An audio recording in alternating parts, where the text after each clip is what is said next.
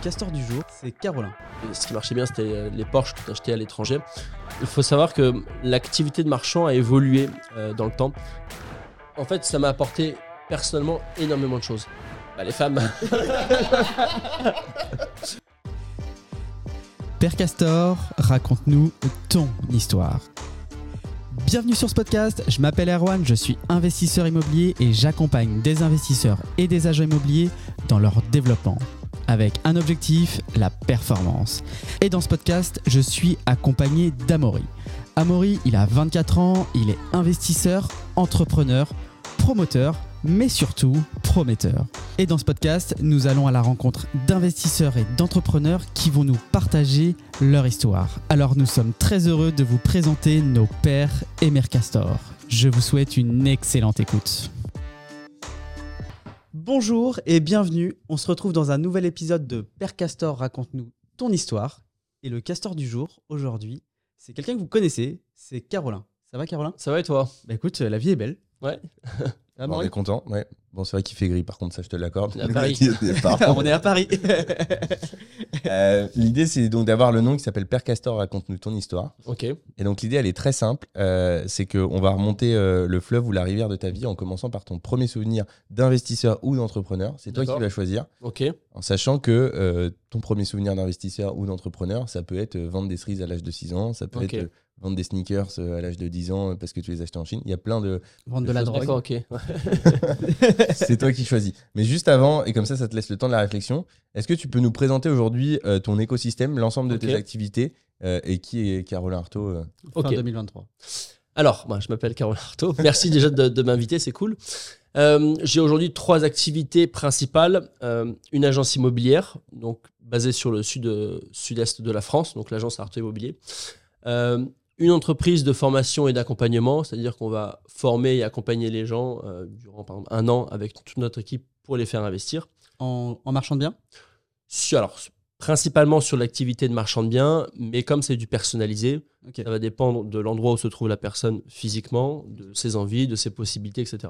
Donc c'est vrai que je communique beaucoup sur le marchand, sur l'achat-revente, mais maintenant, c'est pas pour tout le monde. Et le but, c'est de prendre chaque personne et de les accompagner suivant ce qu'ils peuvent faire eux et ce qu'ils ont envie. Donc, tu accompagnes sur une stratégie immobilière finalement, Exactement. que tu adaptes. Exactement. Ok. Voilà. Et ensuite, euh, dernière partie, ben, une activité de marchand de biens, euh, principalement rénovation. Donc on achète, on rénove, on valorise, et de temps en temps un petit peu de promotion immobilière. Ok.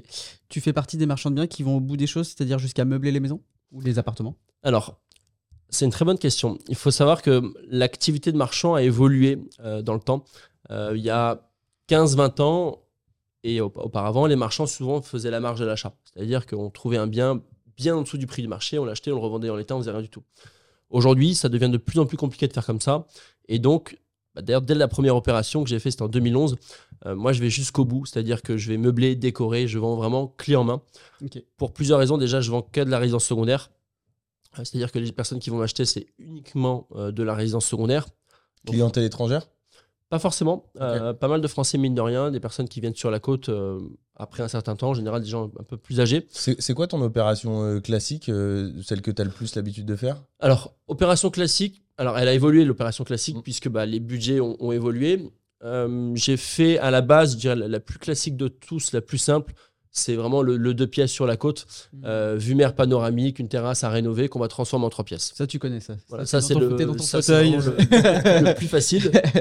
Après, il y a les, tout ce qui est vieux village aussi, vieille ville, où là, ça va être un petit peu l'inverse. On prend des grands plateaux qu'on va rediviser en plusieurs appartements et on va revendre clé en main. Et maintenant, c'est plutôt de la maison, donc de la maison provençale à rénover, euh, sur laquelle on fait un DP ou, une permis, un- ou un permis et on va la rendre contemporaine. Et après, on fait cinq chambres ensuite, salle de sport, salle de cinéma et on revend clé en main. Ok. Voilà. Ok, ok. Et ça, ça devient un petit peu plus ta spécialité aujourd'hui. Maintenant, c'est vers, ce- vers quoi je me tourne, ouais. Quand tu dis euh, résidence provençale, c'est-à-dire que Maison toi, provençale. toi tu es de Cannes. Ouais. Euh, ça veut dire que tu as une zone qui sort en dehors de Cannes. Tu vas jusqu'où euh, dans, dans tes recherches? Alors, euh, de, de mon point de vue, et d'ailleurs sur, sur l'activité de marchand en général, on essaie de vachement se sectoriser. C'est-à-dire que pour ma part, je fais quelques rues, quelques quartiers. Le reste, par exemple, euh, Cannes, c'est proche de Nice, mais Nice, j'y vais même pas, je connais rien et j'ai même pas envie d'y aller. Euh, même Antibes qui est à côté, euh, j'ai fait pas mal d'opérations, mais ça va dépendre des rues. Donc on va vraiment travailler sur quelques points et pas ailleurs. Donc, ce que tu veux dire, c'est que c'est important de se spécialiser, de se nicher. Et ce qu'il faut bien comprendre, certains disent j'investis dans telle ville ou telle ville. Et il faut comprendre, et moi c'est vraiment le cas aussi à la bolle, il y a des secteurs, il y a des villes, d'une rue à l'autre, les prix peuvent changer de 30%. Ah bah ça, ça change du tout au tout, même. Donc, si- fois 2, fois 3. Enfin, c'est- Donc si on n'a pas effectivement une connaissance parfaite de la ville où on investit, mais vraiment de la, à la rue près, à l'angle de rue près, eh ben on peut faire des erreurs assez importantes. Exactement. Ouais, alors c'est et ça c'est en- c'est particulièrement vrai dans ces secteurs-là parce que là vous parlez de la Baule, Cannes, c'est euh, des villes sur la côte. on habite, hein, désolé. tranquille. C'est des, villes très cotées. euh, c'est vrai que c'est peut-être moins vrai quand tu vas euh, dans des villes en région, etc. Mais, euh, mais sur le principe, ouais, je, suis, je suis tout à fait d'accord. J'aime pas le mot province. C'est c'est, comment il s'appelle l'ancien présentateur télé là qui est, qui est décédé, Pernod, je crois, Jean-Pierre Pernod, qui disait ça, qui disait en région et pas en province. C'est vrai que je trouve le terme province, il fait. Euh, je sais pas, je préfère le terme région. Bon, euh, merci pour cette première présentation. Est-ce qu'on peut venir à ton premier souvenir d'entrepreneur ou d'investisseur Pendant que vous le disiez, je réfléchissais, je réfléchissais. Et en fait, je l'ai trouvé. Euh, J'avais parlé au début d'appartements, etc. Mais euh, en réalité, quand tu m'as donné des exemples, la première fois, mes parents faisaient des. Enfin, ils organisaient très rarement, euh, bah, par, par exemple pour leur anniversaire, ils invitaient le- leurs amis. Et je me rappelle qu'on achetait des, des fils avec des petites perles. Et donc, je faisais les bracelets. Et je me mettais à l'entrée et je vendais les bracelets à leurs amis. Donc forcément, bah, ils étaient un petit peu obligés de me les acheter. C'était des francs euh, à l'époque et du coup, je repartais avec un petit truc et, et des pièces et j'étais tout content, je faisais ma soirée. Euh, après un Mais peu... du coup, t'avais quel âge alors? Je devais avoir 7 ans, 6-7 ans, ouais. Ok. Donc c'était assez jeune. Après un peu plus jeune aussi, peut-être un peu, enfin, j'allais dire fille au père, mais ça se dit pas. Enfin, je gardais les, les- mais de, de- On a de- compris. ouais, ouais. des, des- des amis de mes parents. Ça me faisait un peu, un, un peu de sous. Non, après, euh, réellement, ça a été à 16 ans. En fait, j'avais mes parents qui avaient une boîte d'événementiel dans les bateaux. C'est-à-dire qu'ils faisaient de la location de bateaux et en même temps, ils organisaient des, des courses de bateaux pour des comités d'entreprise. Et, euh, et donc là, j'ai fait mon premier crédit pour acheter mon bateau. Euh, mon premier bateau À 16 ans à, à 16 ans, parce qu'en Ok. fait, le permis bateau, tu l'as à 16 ans. Ouais. Donc j'ai fait mon premier crédit pour acheter euh, ben, un, un- c'était un Zodiac, un semi-rigide, Ouais. avec lequel par la suite je l'exploitais. Donc je le faisais de la location de bateau et en même temps, ben, je travaillais avec mes parents dessus. Ok, Donc ça, tu- c'était mon, mon premier investissement. Donc 16, 17, 18 ans, euh, tu faisais, euh, Jusqu'à- t'étais sur la côte. euh, Ouais, jusqu'à ça jusqu'à 21-22 ans. L'été. Et ça marchait hyper bien. Euh, pourquoi? Parce que quand mes parents faisaient des sorties pour euh, bah, des comités d'entreprise, je me rappelle, j'étais payé 880 euros la journée. Euh, et donc, des fois, par exemple, il y a les voiles d'Antibes chez nous, c'est 5 jours. Pendant 5 jours, bah, du coup, Ouais, surtout à l'époque, ça me faisait vraiment des ronds. Bah, Donc, 4500 balles, ça vaut le coup. Et- hein. Exactement. Donc, j'étais, bah, j'avais mes À- potes qui bossaient sur 17 les plages, etc. Donc, Ouais. pour moi, c'était vraiment cool. J'avais le crédit à payer, mais le crédit, ça s'est payé très, très rapidement. C'était euh, 12, 12 000 euros. Ouais. Bon, après, tu as la place au port, tu as l'entretien, etc. Euh, mais Mais t'as aussi un bateau aussi, tu peux en profiter, donc c'est cool. T'as un bateau, t'en profites. Alors après, le problématique du bateau, c'est que si tu veux, bah, ça se détériore assez Ouais. rapidement. C'est pas, c'est pas comme une maison. Ou, Exactement. C'est pas comme l'IMO. Ouais. Non, non, pas du tout. Et surtout que bon, bah, j'étais jeune, si tu veux, quand je faisais, j'allais dire les entrées et les sorties, mais là, c'était pas entrée-sortie. Donc, Mm. Au début, bah, les personnes arrivaient pour me louer le bateau. Ils me le rendaient des fois, bah, il y avait un, un petit truc qui sautait. Puis moi, je disais, bon, bah, c'est pas grave, c'est pas grave, j'étais jeune, etc. La fin à la fin de la saison, le bateau il était complètement foutu, quoi. Ouais. Foutu, mais j'exagère, mais il fallait remettre un petit peu de, un petit peu de rond dedans. Donc ouais, j'ai fait ça euh, jusqu'à 21, 22 ans. Ok. Et, euh, et non, franchement, ça marchait super bien. Ça marchait super bien. Ouais, tu m'étonnes, ça vaut le coup. si Ce tu- qui, est, ce qui est très drôle, tu tu dois être le 40e invité. Ok. Euh, Il n'y a pas une personne qui n'a pas de souvenir de ce type-là. C'est-à-dire que ouais. tous les entrepreneurs, tous les investisseurs ont un truc, euh, tous différents, mais où il y a déjà un petit, tu vois. Ah, Il y, en a y qui- il y en a qui commencent plus tard. Hein. Regarde, Tony Jazz, il avait son premier souvenir, c'était 25 ans. Oui, mais il n'y en a aucun qui nous dit j'ai- non. Je, je suis arrivé du jour au lendemain. euh, Ouais. non, non. Ah Il y a bah oui. toujours, Ah, euh, non, il y a non, il y a- toujours une. Il y a toujours un petit. Oui. Il y a des petites. euh, Il y a des indices. Il y a des indices Ouais. et puis des petites zones d'essai, tu vois. Exactement. Euh, un petit laboratoire. Exactement, Euh, c'est ça. Bah, c'était euh, bah, même plus jeune. euh, T'en avais qui faisaient les scooters. T'achetais un scooter un peu pourri, tu Ouais. le repeignais, tu faisais un truc sympa, tu revendais. Euh, les vélos, bon après. C'était la génération euh, Spirit, Rocket. Booster. Ouais, j'ai connu. Les belles années. Exactement, voilà. Ok, donc du coup, tu as commencé à. en- entre ces 7 et ces 16 ans, euh, t'as pas eu. Et ça, par contre, c'est marrant. Là, pour le coup, on a aussi une stat. C'est pas tout le monde, mais c'est une grande partie. Euh, on- souvent, on a le premier souvenir euh, donc, euh, que tu nous as expliqué avec Ouais. les bracelets. Et ensuite, avant 16 Mm. entre 16 et 25 ans, assez souvent, il y a un trou où il se passe plus rien. Est-ce que c'est ton cas aussi? Entre eu 16 et 25 ans? Dans, du type, en gros, t'as suivi l'école, t'as suivi ton parcours, Non, non, mais t'as, ou t'as d'autres souvenirs euh, Non, non, fait? entre 16 et 25 ans, non. Bah, en fait, j'ai j'ai Euh, commencé entre 16 et pardon, entre 7 et 16 ans. entre 7 et 16 ans. Parce que toi, du coup, ton deuxième souvenir, c'est les Ouais. bateaux euh, où t'as, Ouais. t'as investi sur ce bateau. Je pense que c'est. En effet, il y a, il y a- il y a- il y a un trou entre. C'est marrant, mais c'est, Ouais. tout le temps comme C'est ça. la découverte des filles, ça. C'est- exactement ce que j'ai dit. On a tous les À mêmes 14 ans, on pense, on pense un peu à autre chose. euh. Donc, euh, ouais, bah, c'était ouais, en effet la découverte des films. T'es sur un process traditionnel. Exactement. en fait, je pense que ce qui est marrant, c'est que du coup, t'as peut-être cette fibre-là quand t'as euh, 5-10 ans. T'as aucun filtre à cet âge-là, du coup, tu te permets de faire des trucs. À, Exactement. à 12 ans, tu vendrais des bracelets, t'aurais un- tu te dirais, c'est la honte. Ouais, ouais, du coup, tu le fais plus. Et du coup, t'as Du une. coup, tu deviens fille au père.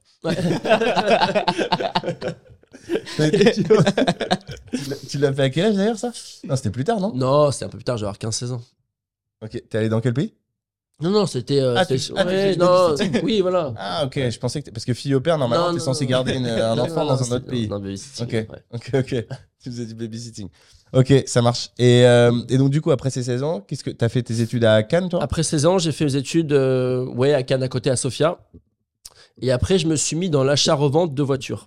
Sofia, c'est là où il y a euh, Sofia Antipolis. Exactement, euh, Sofia Antipolis, ouais, C'est le coin où tu as un peu toutes les écoles. Donc, t'as fait schéma? Donc j'ai fait schéma. Ok. Ah, J'ai fait pas schéma. t'avais fait schéma. Ouais, j'ai fait schéma. T'as fait bachelor ou? Bachelor, enfin deux ans après, j'ai arrêté.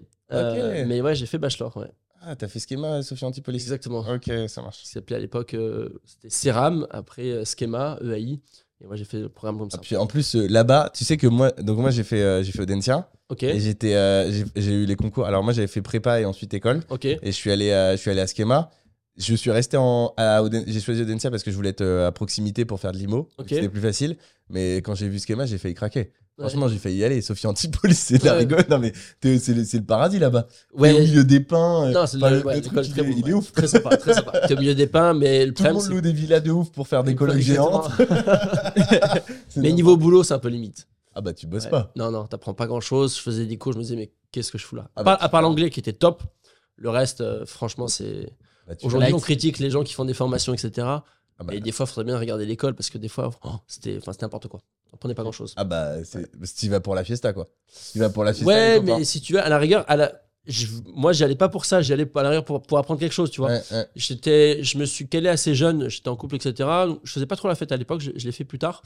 Euh, et du coup, ouais, je, me, je m'ennuie un peu en cours. C'est pour ça que j'ai, décidé d'arrêter. J'avais des bonnes notes, etc. Mais franchement, j'apprenais rien. Je me suis dit, ouais, pas la Ouais, puis là, et là-bas, en plus là-bas, c'est vraiment, euh, c'est l'un, moi c'est, l'un ou sinon le campus qui m'a le plus marqué, quoi. Enfin, t'es vraiment à à la cool, quoi. Ah oui, non, mais t'as t'as- 15 heures de cours par semaine. T'as des, des hamacs dehors, t'es au milieu des pins. Ah non, mais clairement. Moi qui viens, euh, tu vois, j'ai en plus euh, la- l'avant-veille, je crois qu'on était à Lille parce qu'on était allé passer. euh, bah, euh, non, c'était euh, c'était pas à Lille, on devait être à. Enfin, je sais plus quelle école on avait fait, mais on était loin. On arrive là-bas, on s'est dit, mais c'est génial. Quoi. ouais. Bah, trop bien. euh, t'as des pins partout. Je me souviens pour aller euh, déjeuner là Ouais, au self. ouais, Tu sais, t'as le chemin là entre l'école euh, pour aller. Non, mais c'est c'est extraordinaire ce campus. Non, c'est top. Mais par contre, oui, t'as- Mais tu- pas grand chose. t'apprends rien. Ouais, rien du Ah, tout. Pas grand chose. Ouais.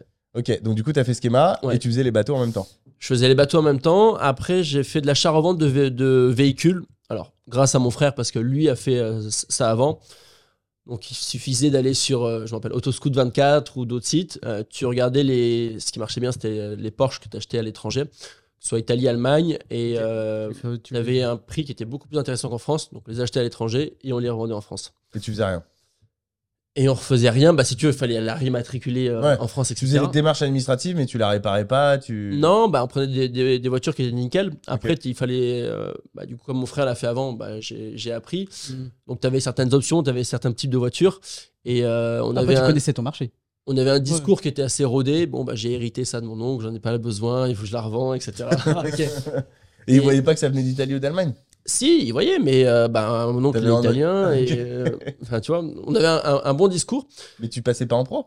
Pardon? Tu les faisais pas en professionnel, tu les faisais en tant Non, je particulier. fait en perso. Ouais, je Donc en t'en as- particulier. t'en faisais Ça pas fait plus de plus 8. Ou alors tu peux. tu Non, peux ça pas fait plus de 3 ans, c'est pour ça qu'il en parle. Non, mais t'as- attends, tu pourrais faire ton. Tu faisais ce que tu voulais.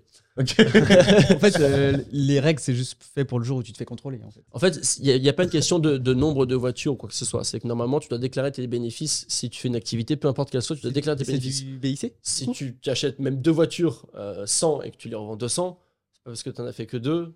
Oui. euh, tu dois déclarer parce que tu as acheté Ah ouais, pour. pour moi, c'était à partir de jusqu'à 8 achats reventes dans l'année. Tu avais le droit de le faire. Parce que j'ai des copains qui sont dans la mécanique, du coup, ils le font. Ouais, c'est énorme. Non, non, 8, 8, c'est une activité. Non, en général, c'est entre- c'est au- au-delà de 5-6. euh, il faut faire déjà attention. Mais, euh, mais bon, bref, on Bah, à, faisait. vé- on a à pas eu de- vérifier euh, s'il y a l'information. Je Ouais. suis chaud de l'avoir dans les commentaires ou j'irai voir moi de mon côté. Mais je suis, je suis quasiment sûr de chiffres. c'est- Je serais- alors, je serais pas étonné que sur ce genre de sujet, il n'y ait même pas de chiffres. Un peu comme la RP, tu vois. La- comme, je sens le truc pas- comme ça. En fait, c'est l'intentionnalité qui va compter. Exactement. La RP, on te dit, euh, Ouais, tu peux acheter ouais. et revendre une résidence principale, mais si l'intention est de spéculer, Ouais. là, attention. Ouais. Et là, c'est exact. Donc, ça- moi, je le chose. mettrais, à mon avis, euh, Ouais, on exactement. vérifiera, mais je le mettrais dans la même catégorie. ouais. Alors, comment je faisais pour acheter des, des bagnoles comme ça? Ben, Comme j'étais étudiant, et- je petite question, petite question, est-ce que c'est toujours d'actualité ce business-là? C'est possible voitures pour celles et ceux qui veulent le faire ou tu penses Non, que c'est compliqué aujourd'hui? Euh, déjà, à partir de 2012, ils ont rajouté une nouvelle taxe carbone. C'est-à-dire que si tu achètes un véhicule à l'étranger. Ouais. euh, C'est là où Marco Moulier a lancé son business. Non, c'était avant. Non, si tu achètes un véhicule à l'étranger, déjà à partir de 2012, euh, ta carte grise, c'est plus tout la même. Et en 2017, ils ont encore augmenté.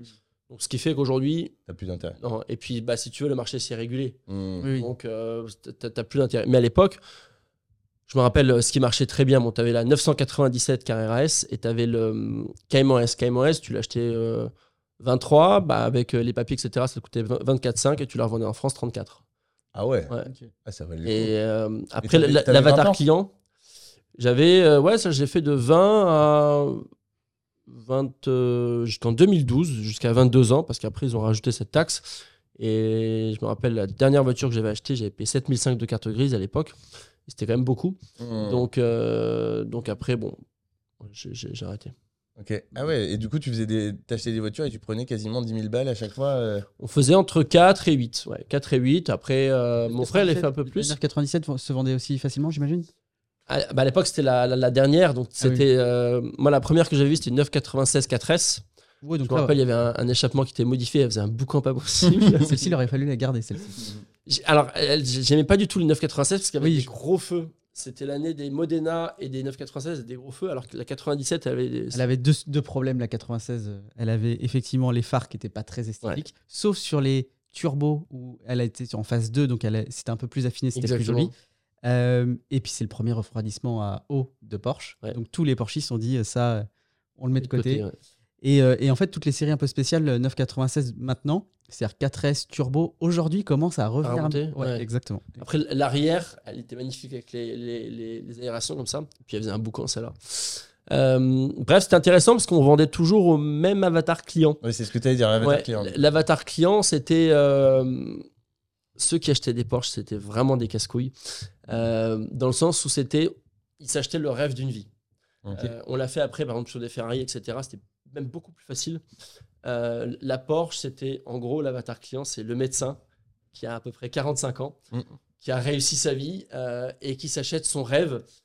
Et il, co- il a jamais eu de Porsche, mais il connaît tout sur Porsche. Vraiment, il connaît toutes les options, etc. Et du coup, bah, moi, je connaissais rien. J'ai appris comme ça. Et euh, après, ce qui a été hyper, hyper intéressant, c'est au niveau vente. Parce que si tu veux, bah, quand tu as 20, 21 ans, tu vois un mec de 45 ans qui s'y connaît mieux que toi Mm. euh, sur la bagnole que tu lui vends. Au niveau négociation et rapport de force, bah, au début, tu te fais un peu bouffer. Et puis après, ça t'entraîne. Ouais, au début, tu te fais un petit peu, un peu bouffer. Et après, ça t'entraîne Je me ferai avoir une seule fois. Et puis, avoir plus confiance, etc. Exactement. Et ça a été un, un excellent, vraiment un des meilleurs euh, entraînements pour apprendre à vendre, euh, donner, me donner confiance, etc. Et, et au-delà de ça, je pense que ça t'a aussi donné le, le réflexe que tu as aujourd'hui de te penser tout de suite à la, à la sortie. En À la fait. revente tout le temps, ouais, exactement. C'est-à-dire que tu vas chercher, tu vas dénicher quelque chose et tu penses déjà à qui tu vas le vendre. Exactement. Et ça, je pense que c'est un réflexe que dans la bagnole, tu es obligé d'avoir très rapidement et Exactement. qu'on doit appliquer à l'immobilier.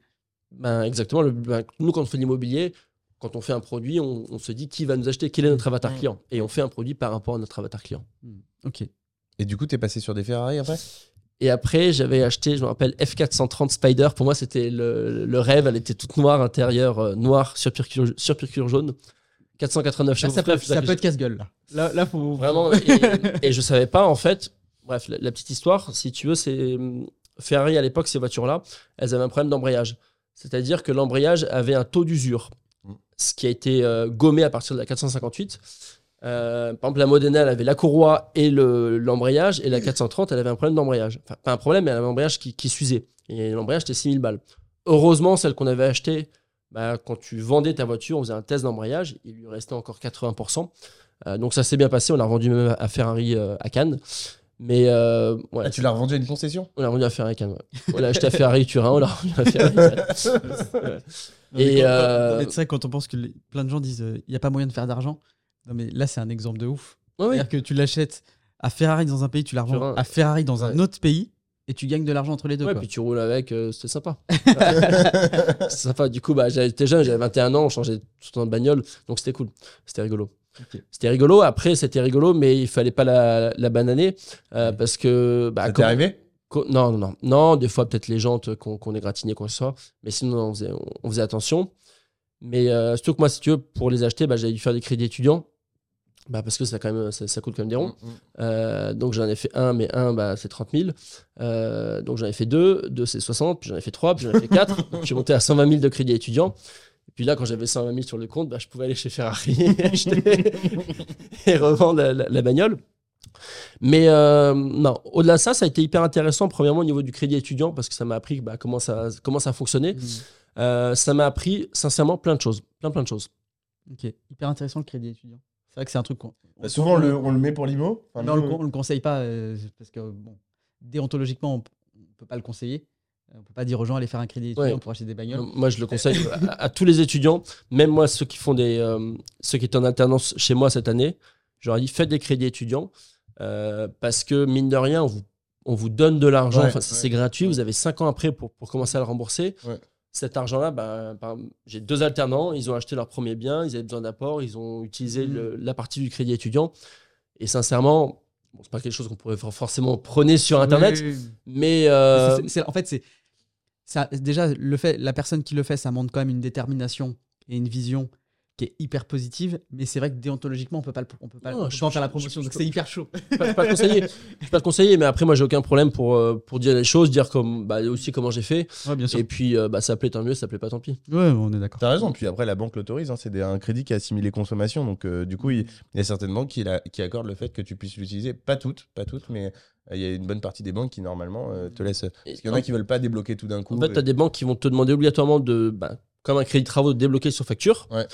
Tu as des banques, en fait, le crédit étudiant, il est pour ta vie étudiante. Ouais. Il est pour l'école, mais en même temps pour ton loyer, etc. Bah, moi, ma vie étudiante, c'était euh, d'acheter et revendre des voitures. Et, et- et tu faisais donc à l'année les voitures, parce que du coup tu as arrêté le les bateau, études à 21 ans, 20 ans, J'ai arrêté les études à 20 ans. J'ai arrêté les études à 20 ans, donc je faisais bateau, voiture, bateau. bateau, ouais, exactement, voiture, bateau. Et après, bah forcément, euh, la step d'après, d'achat-revente, si tu veux le problème de, de la Comment tu es voiture. venu? Qu'est-ce qui, s'est- qu'est-ce qui a fait Mon frère, euh, encore une fois, si tu veux, il a bossé dans une agence immobilière, il a acheté un premier studio transformant de pièces revendues. Et j'ai tout simplement recopié euh, bêtement ce qu'il ce qu'il a fait. Mm. Donc l'idée, bah, c'était euh, bah, pareil, voiture, bateau, et puis derrière, euh, bah, IMO. Ok, donc Mo, donc, pareil, 22, 23 ans euh, alors achat le premier achat, c'était à 21 ans. Ok, C'était à 21 ans, donc j'arrête l'école. J'arrête l'école. euh, alors, en gros, mon frère, il avait arrêté l'école. Euh, mes parents l'avaient un peu pourri. Euh, ouais, enfin, rien, aussi etc. Non, euh, SPEM. ok. même genre de. il, a, il a arrêté. Alors, pour lui, ça a été. Ils l'ont un peu pourri. Ensuite, le premier bien, c'est- nul ce que tu achètes, tu gagneras pas d'argent, etc. Puis à la fin, il a vendu, il a fait 100 000 balles de bénéfices. Et si tu veux, bon, bah, ils ont. Parce que tes parents dit. du coup sont pas du tout dans l'immobilier. Alors, mon père faisait de l'immobilier auparavant sur Paris. Ok. Ensuite, quand ils sont arrivés sur la côte, ils ont fait rien à voir, bah, de la location de Du bateau. bateau, hein. Et, euh, et c'est mon frère qui a, qui a relancé ça. Euh, ensuite, j'ai refait la même chose. Ensuite, j'ai un- une petite soeur et un petit frère, euh, ils ont refait la même chose. Et maintenant, toute la famille, mes parents, tout le monde, tout le monde fait l'immobilier. Ouais, Ok. voilà. Vous avez ramené tout le monde dans les mots. Du coup, tout le monde est revenu. Ouais, exactement. ouais, tout le monde a Du coup, fait l'agence Arto, euh, enfin, tu es Arto Immobilier, Ouais. c'est toi ou C'est- c'est ta famille? Non, c'est moi. C'est que toi. C'est c'est moi. Alors, j'ai pas mes cartes, donc euh, bah, j'ai pris mon grand frère qui lui a ses cartes parce qu'il a fait trois ans Il est- d'école de commerce, donc il a l'équivalence, donc il peut avoir les cartes. Carte T, carte G. Exactement. Voilà. Donc, euh, mais sinon, non, c'est que c'est c'est pour les cartes, sinon c'est que moi. Ok, ouais, ça marche. Exactement. Et donc, du coup, t'as- donc, t'as- tes parents aujourd'hui, ils ont arrêté le bateau ou ils continuent? Non, ils ont arrêté.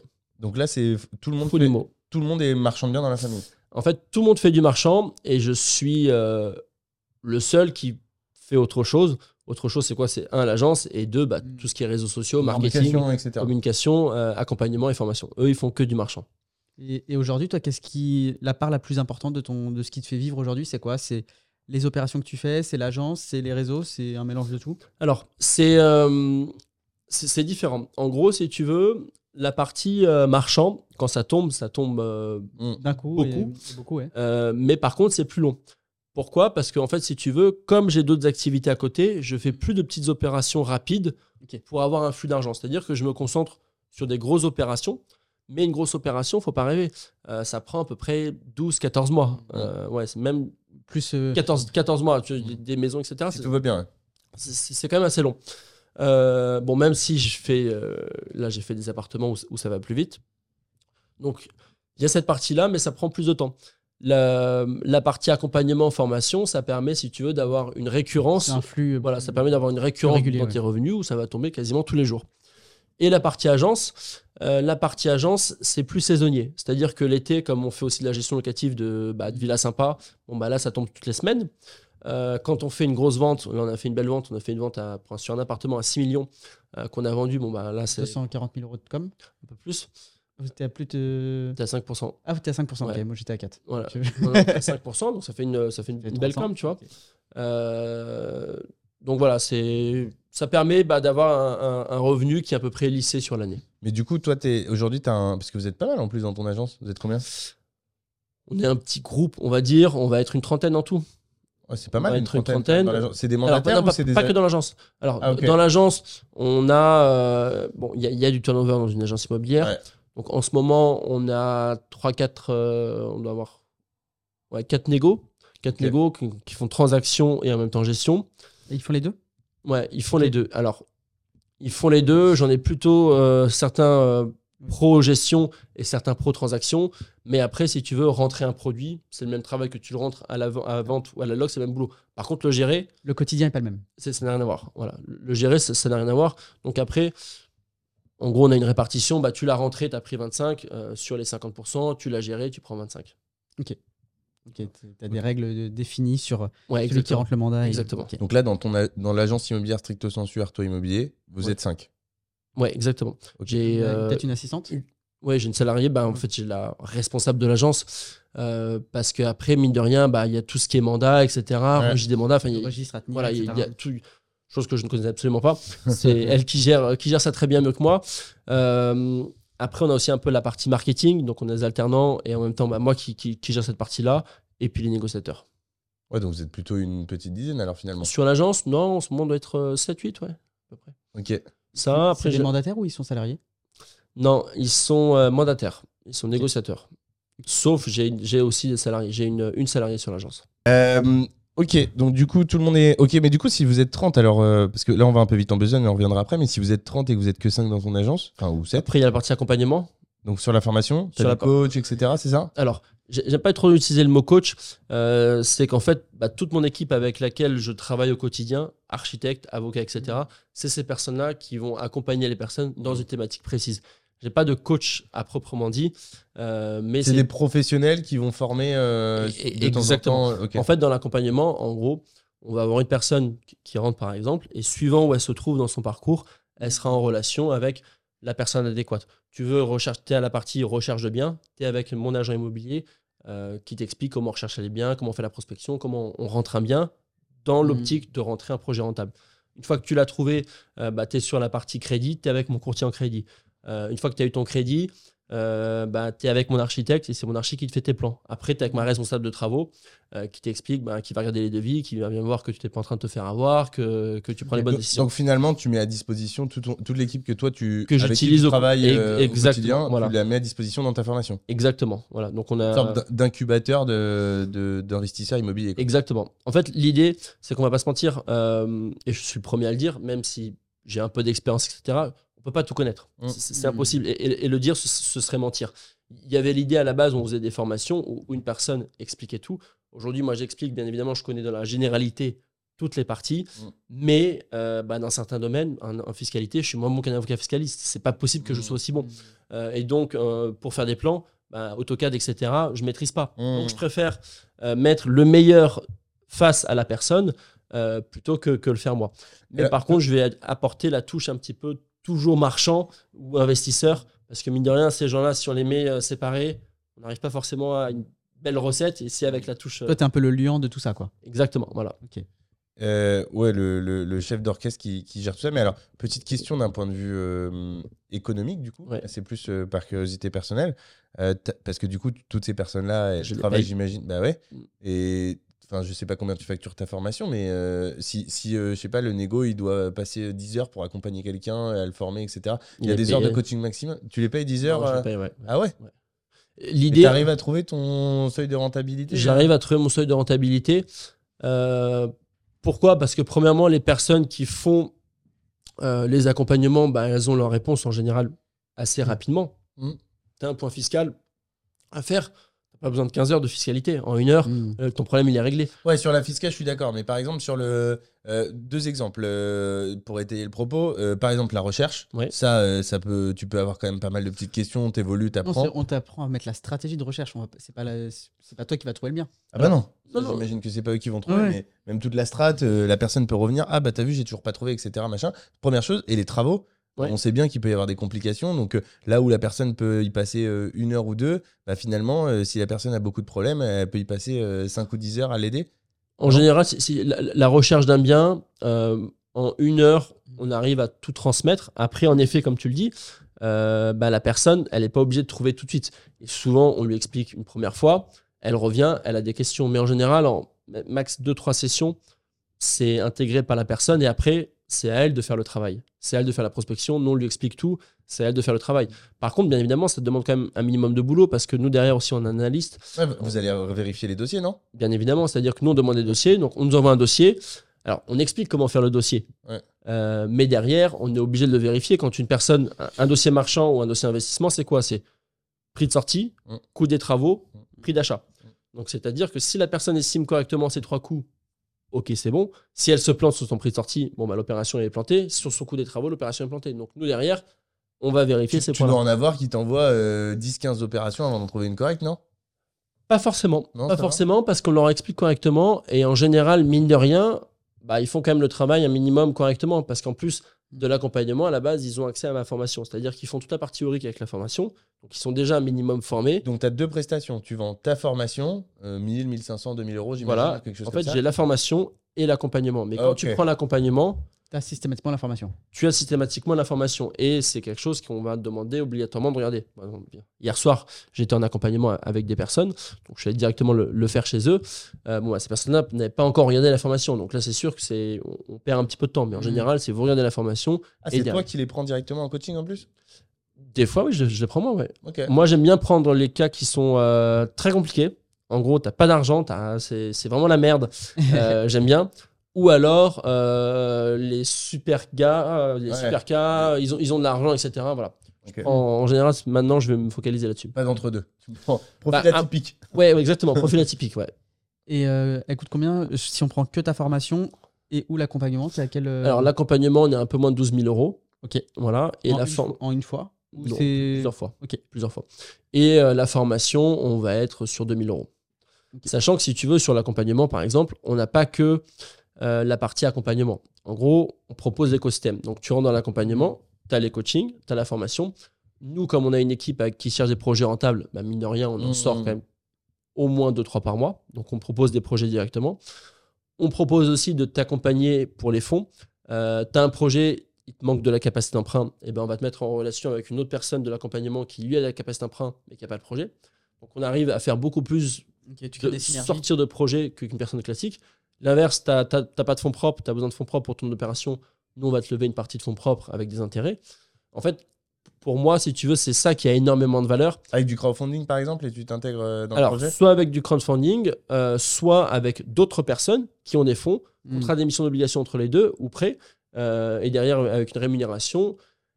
Et euh, bah, je, je te prends un exemple très simple. hein. On, on envoie un dossier sur Cannes. On envoie un dossier sur Cannes, un appartement à, à- à rénover, etc. J'ai deux personnes qui m'appellent. J'ai plein de personnes qui, qui m'appellent. Les, les deux qui m'appellent me disent bah voilà, je veux faire le dossier. J'ai pas la capacité d'emprunt. Euh, et il me manque un peu de fonds. Bah, on met les deux en relation. Derrière, juridiquement, comment on fait? Bah, on fait le, on borde avec l'avocat, donc on fait la session avec l'avocat, pacte d'associés, SAS. Je les mets en relation avec une banque euh, que je connais, euh, qui est la Caixa à Beau Soleil. Ils ont leur crédit, ils ont les Tu fonds. finances avec Kaisha, toi? Euh, je finance avec Alkacha, ouais, Ok. ouais. Et ils font, ils font le projet. Et ça, en réalité, pour moi, c'est ce qui a le plus de valeur. Bah oui. Il y a ça, et puis il y a aussi le fait que euh, la personne qui a mis 12 000 euros, elle passe à l'action. Oui, Voilà, en fait, parce qu'en fait, le, le gros souci des formations de manière globale, et, quand on côtoie des gens, moi, le nombre de personnes que je côtoie qui me disent je veux investir dans l'IMO comme toi, je veux faire des. et qui le font jamais. Mais le jour où ils ont mis 12 000 balles dans une formation, bizarrement, euh, ils sont déjà un peu plus engagés. bizarrement, pas- pas- en réalité, Pas tant que ça? non, pas tant que ça, à tel point que si tu veux, au début, quand j'accompagnais les gens, t'oses pas trop donner un peu des directives, tu vois. euh, Ouais. Si tu veux, c'est le client. Maintenant, je, je suis, euh, je suis Mm. strict. Bah, C'est ce C'est-à-dire que- aussi, ouais, du coup. Tu fais la, la, la, la session, t'as pas fait tes devoirs, entre guillemets. ouais. C'est pas des devoirs, c'est Ouais. du concret. Ouais. Euh, et, moi, et moi, le concret, par exemple, pour la session prospection, moi, j'ai un tableau, c'est-à-dire que j'explique aux gens comment prospecter. À la prochaine session, tu es obligé de me montrer que tu es allé voir au moins 30 apporteurs d'affaires. Et je veux les noms sur les tableaux. Mmh. Tu allé voir 30 apporteurs d'affaires. Ensuite, je veux que tu aies fait au moins 5 offres en tapant les prix, mais je veux voir les offres. Euh, Mmh. je- tout ça, je veux voir. Sinon, bah, On passe pas, au- on fait, passe pas au niveau supérieur. ça sert à rien. C'est- C'est-à-dire que moi, te parler, j'ai beaucoup de personnes qui me demandent après des conseils sur des choses. C'est beaucoup trop tôt, ça sert à rien Ah que je te parle de- d'architecture, de fiscalité. Déjà, trouve ton projet, tu vois. Mm. Fais ce qu'il faut faire. Et au début, j'étais un petit peu laxiste sur cette partie-là. Maintenant, je suis intransigeant. Mais c'est comme ça qu'on a des résultats. En fait, c'est comme un prof, s'il dit rien aux élèves, ben, Et très, très concrètement, euh, parce que toi, ça fait un petit moment que tu es, présent euh, sur les réseaux, etc. Aujourd'hui, c'est combien de personnes euh, dans tout ton écosystème et combien de projets réalisés juste sur 2023 pour qu'on on voit la différence entre les deux? Je saurais, une idée à peu près. je saurais absolument pas te dire. Ouais, J'en aurais euh, aucune, aucune idée. Bah, sur l'accompagnement, forcément, si tu veux, c'est quelque chose qu'on qu'on a lancé là. Euh, donc, C'est récent? Ouais, c'est très récent. Euh, on a vraiment lancé, on va dire, à partir de, de mai-juin. Ok. Donc, on a déjà pas mal de personnes qui ont acheté, etc. Euh, après, dans l'accompagnement, j'ai des histoires qui sont euh, incroyables. Ah bah, on t'écoute. J'ai. euh, C'est parti. et je suis pas là pour raconter des conneries. hein. Euh, j'ai une personne, je tiens à le dire, c'est quelqu'un d'intelligent. Je préfère le, le- le dire parce que. Donc, euh, pas de capacité d'emprunt. Zéro sur les comptes. OK? Euh, Alors, quelqu'un qui, qui a gagné de l'argent, qui a de l'argent, qui était placé dans sa résidence principale. Il quitte son boulot, il veut faire que du marchand de biens. Une personne d'une trentaine ou quarantaine d'années. 47. Ok. Donc, je le forme uniquement à faire que cette partie-là. Euh, Aujourd'hui, c'est une personne qui sort pour 22 millions de chiffre d'affaires. Alors, c'est du chiffre d'affaires. Tu l'as formé quand? Un peu plus d'un an. En un an? Ouais. Comment? Bah, Il a fait que de la prospection. Sur la partie prospection, il a trouvé plein, plein de projets euh, rentables. Derrière, on apporte les financements, on apporte euh, les groupes, etc., euh, qui vont financer. Il est devenu ton apporteur d'affaires, ton apporteur d'affaires dans un premier temps. Bah, Aujourd'hui, j'ai plusieurs dossiers avec lui. Maintenant, il n'y a, plus besoin de moi. Oui, mais voilà. Mais au début, Mais en fait, voilà, il- exactement. Ok, trop En bien. un an Donc tu l'as rentré en Alors, ah non, attention, le temps que tout vendre, si tu veux, euh, Ouais. ça prendra deux ans avant d'arriver à, à ces chiffres-là. Là, Mais- il n'a pas revendu encore. Là, il est dans la période d'achat encore. Là, c'est sur la- il y en a qui sont terminés, des projets qui sont terminés, il y en a qui sont en cours de, de, de terminer, mais il y a pour 22 millions de, de, de chiffre d'affaires. Alors, attention, Il est passé de. c'est du chiffre d'affaires, Ouais. pas du bénéfice, et il prendra pas tout le bénéfice pour lui. Forcément, c'est Bah, des bien sûr. investisseurs. Euh, voilà, mais si tu veux, il va rester au moins un demi deux euh, dans- la poche, quoi. Ouais, ça. Et puis l'idée, c'est de dire trouver des projets rentables. Il y aura toujours quelqu'un pour s'associer avec vous pour le faire. En, en réalité, moi, c'est ce que je dis. C'est pas l'argent qui fait le projet, c'est le projet qui fait l'argent. Exactement. Et c'est justement la raison pour laquelle aujourd'hui je lance l'accompagnement aussi en toute transparence. Mhm. C'est quoi mon intérêt à moi? Mon intérêt, euh, bah, je forme les personnes à trouver des projets. Bah. Moi, demain, imagine, je te forme, tu m'apportes un projet, je, je dis des chiffres comme ça, 500 000 euros, euh, t'as pas les fonds. Le Mhm. projet est d'enfer. Mhm. Bon, bah ok, bah, soit moi, je mets des billes, soit je te mets en relation et je prends des billes dedans. bien sûr. Et en fait, l'avantage, c'est que ça te permet en gros d'avoir des développeurs fonciers, un peu des personnes qui vont chercher Bien des biens sûr. toi. Mais bien sûr.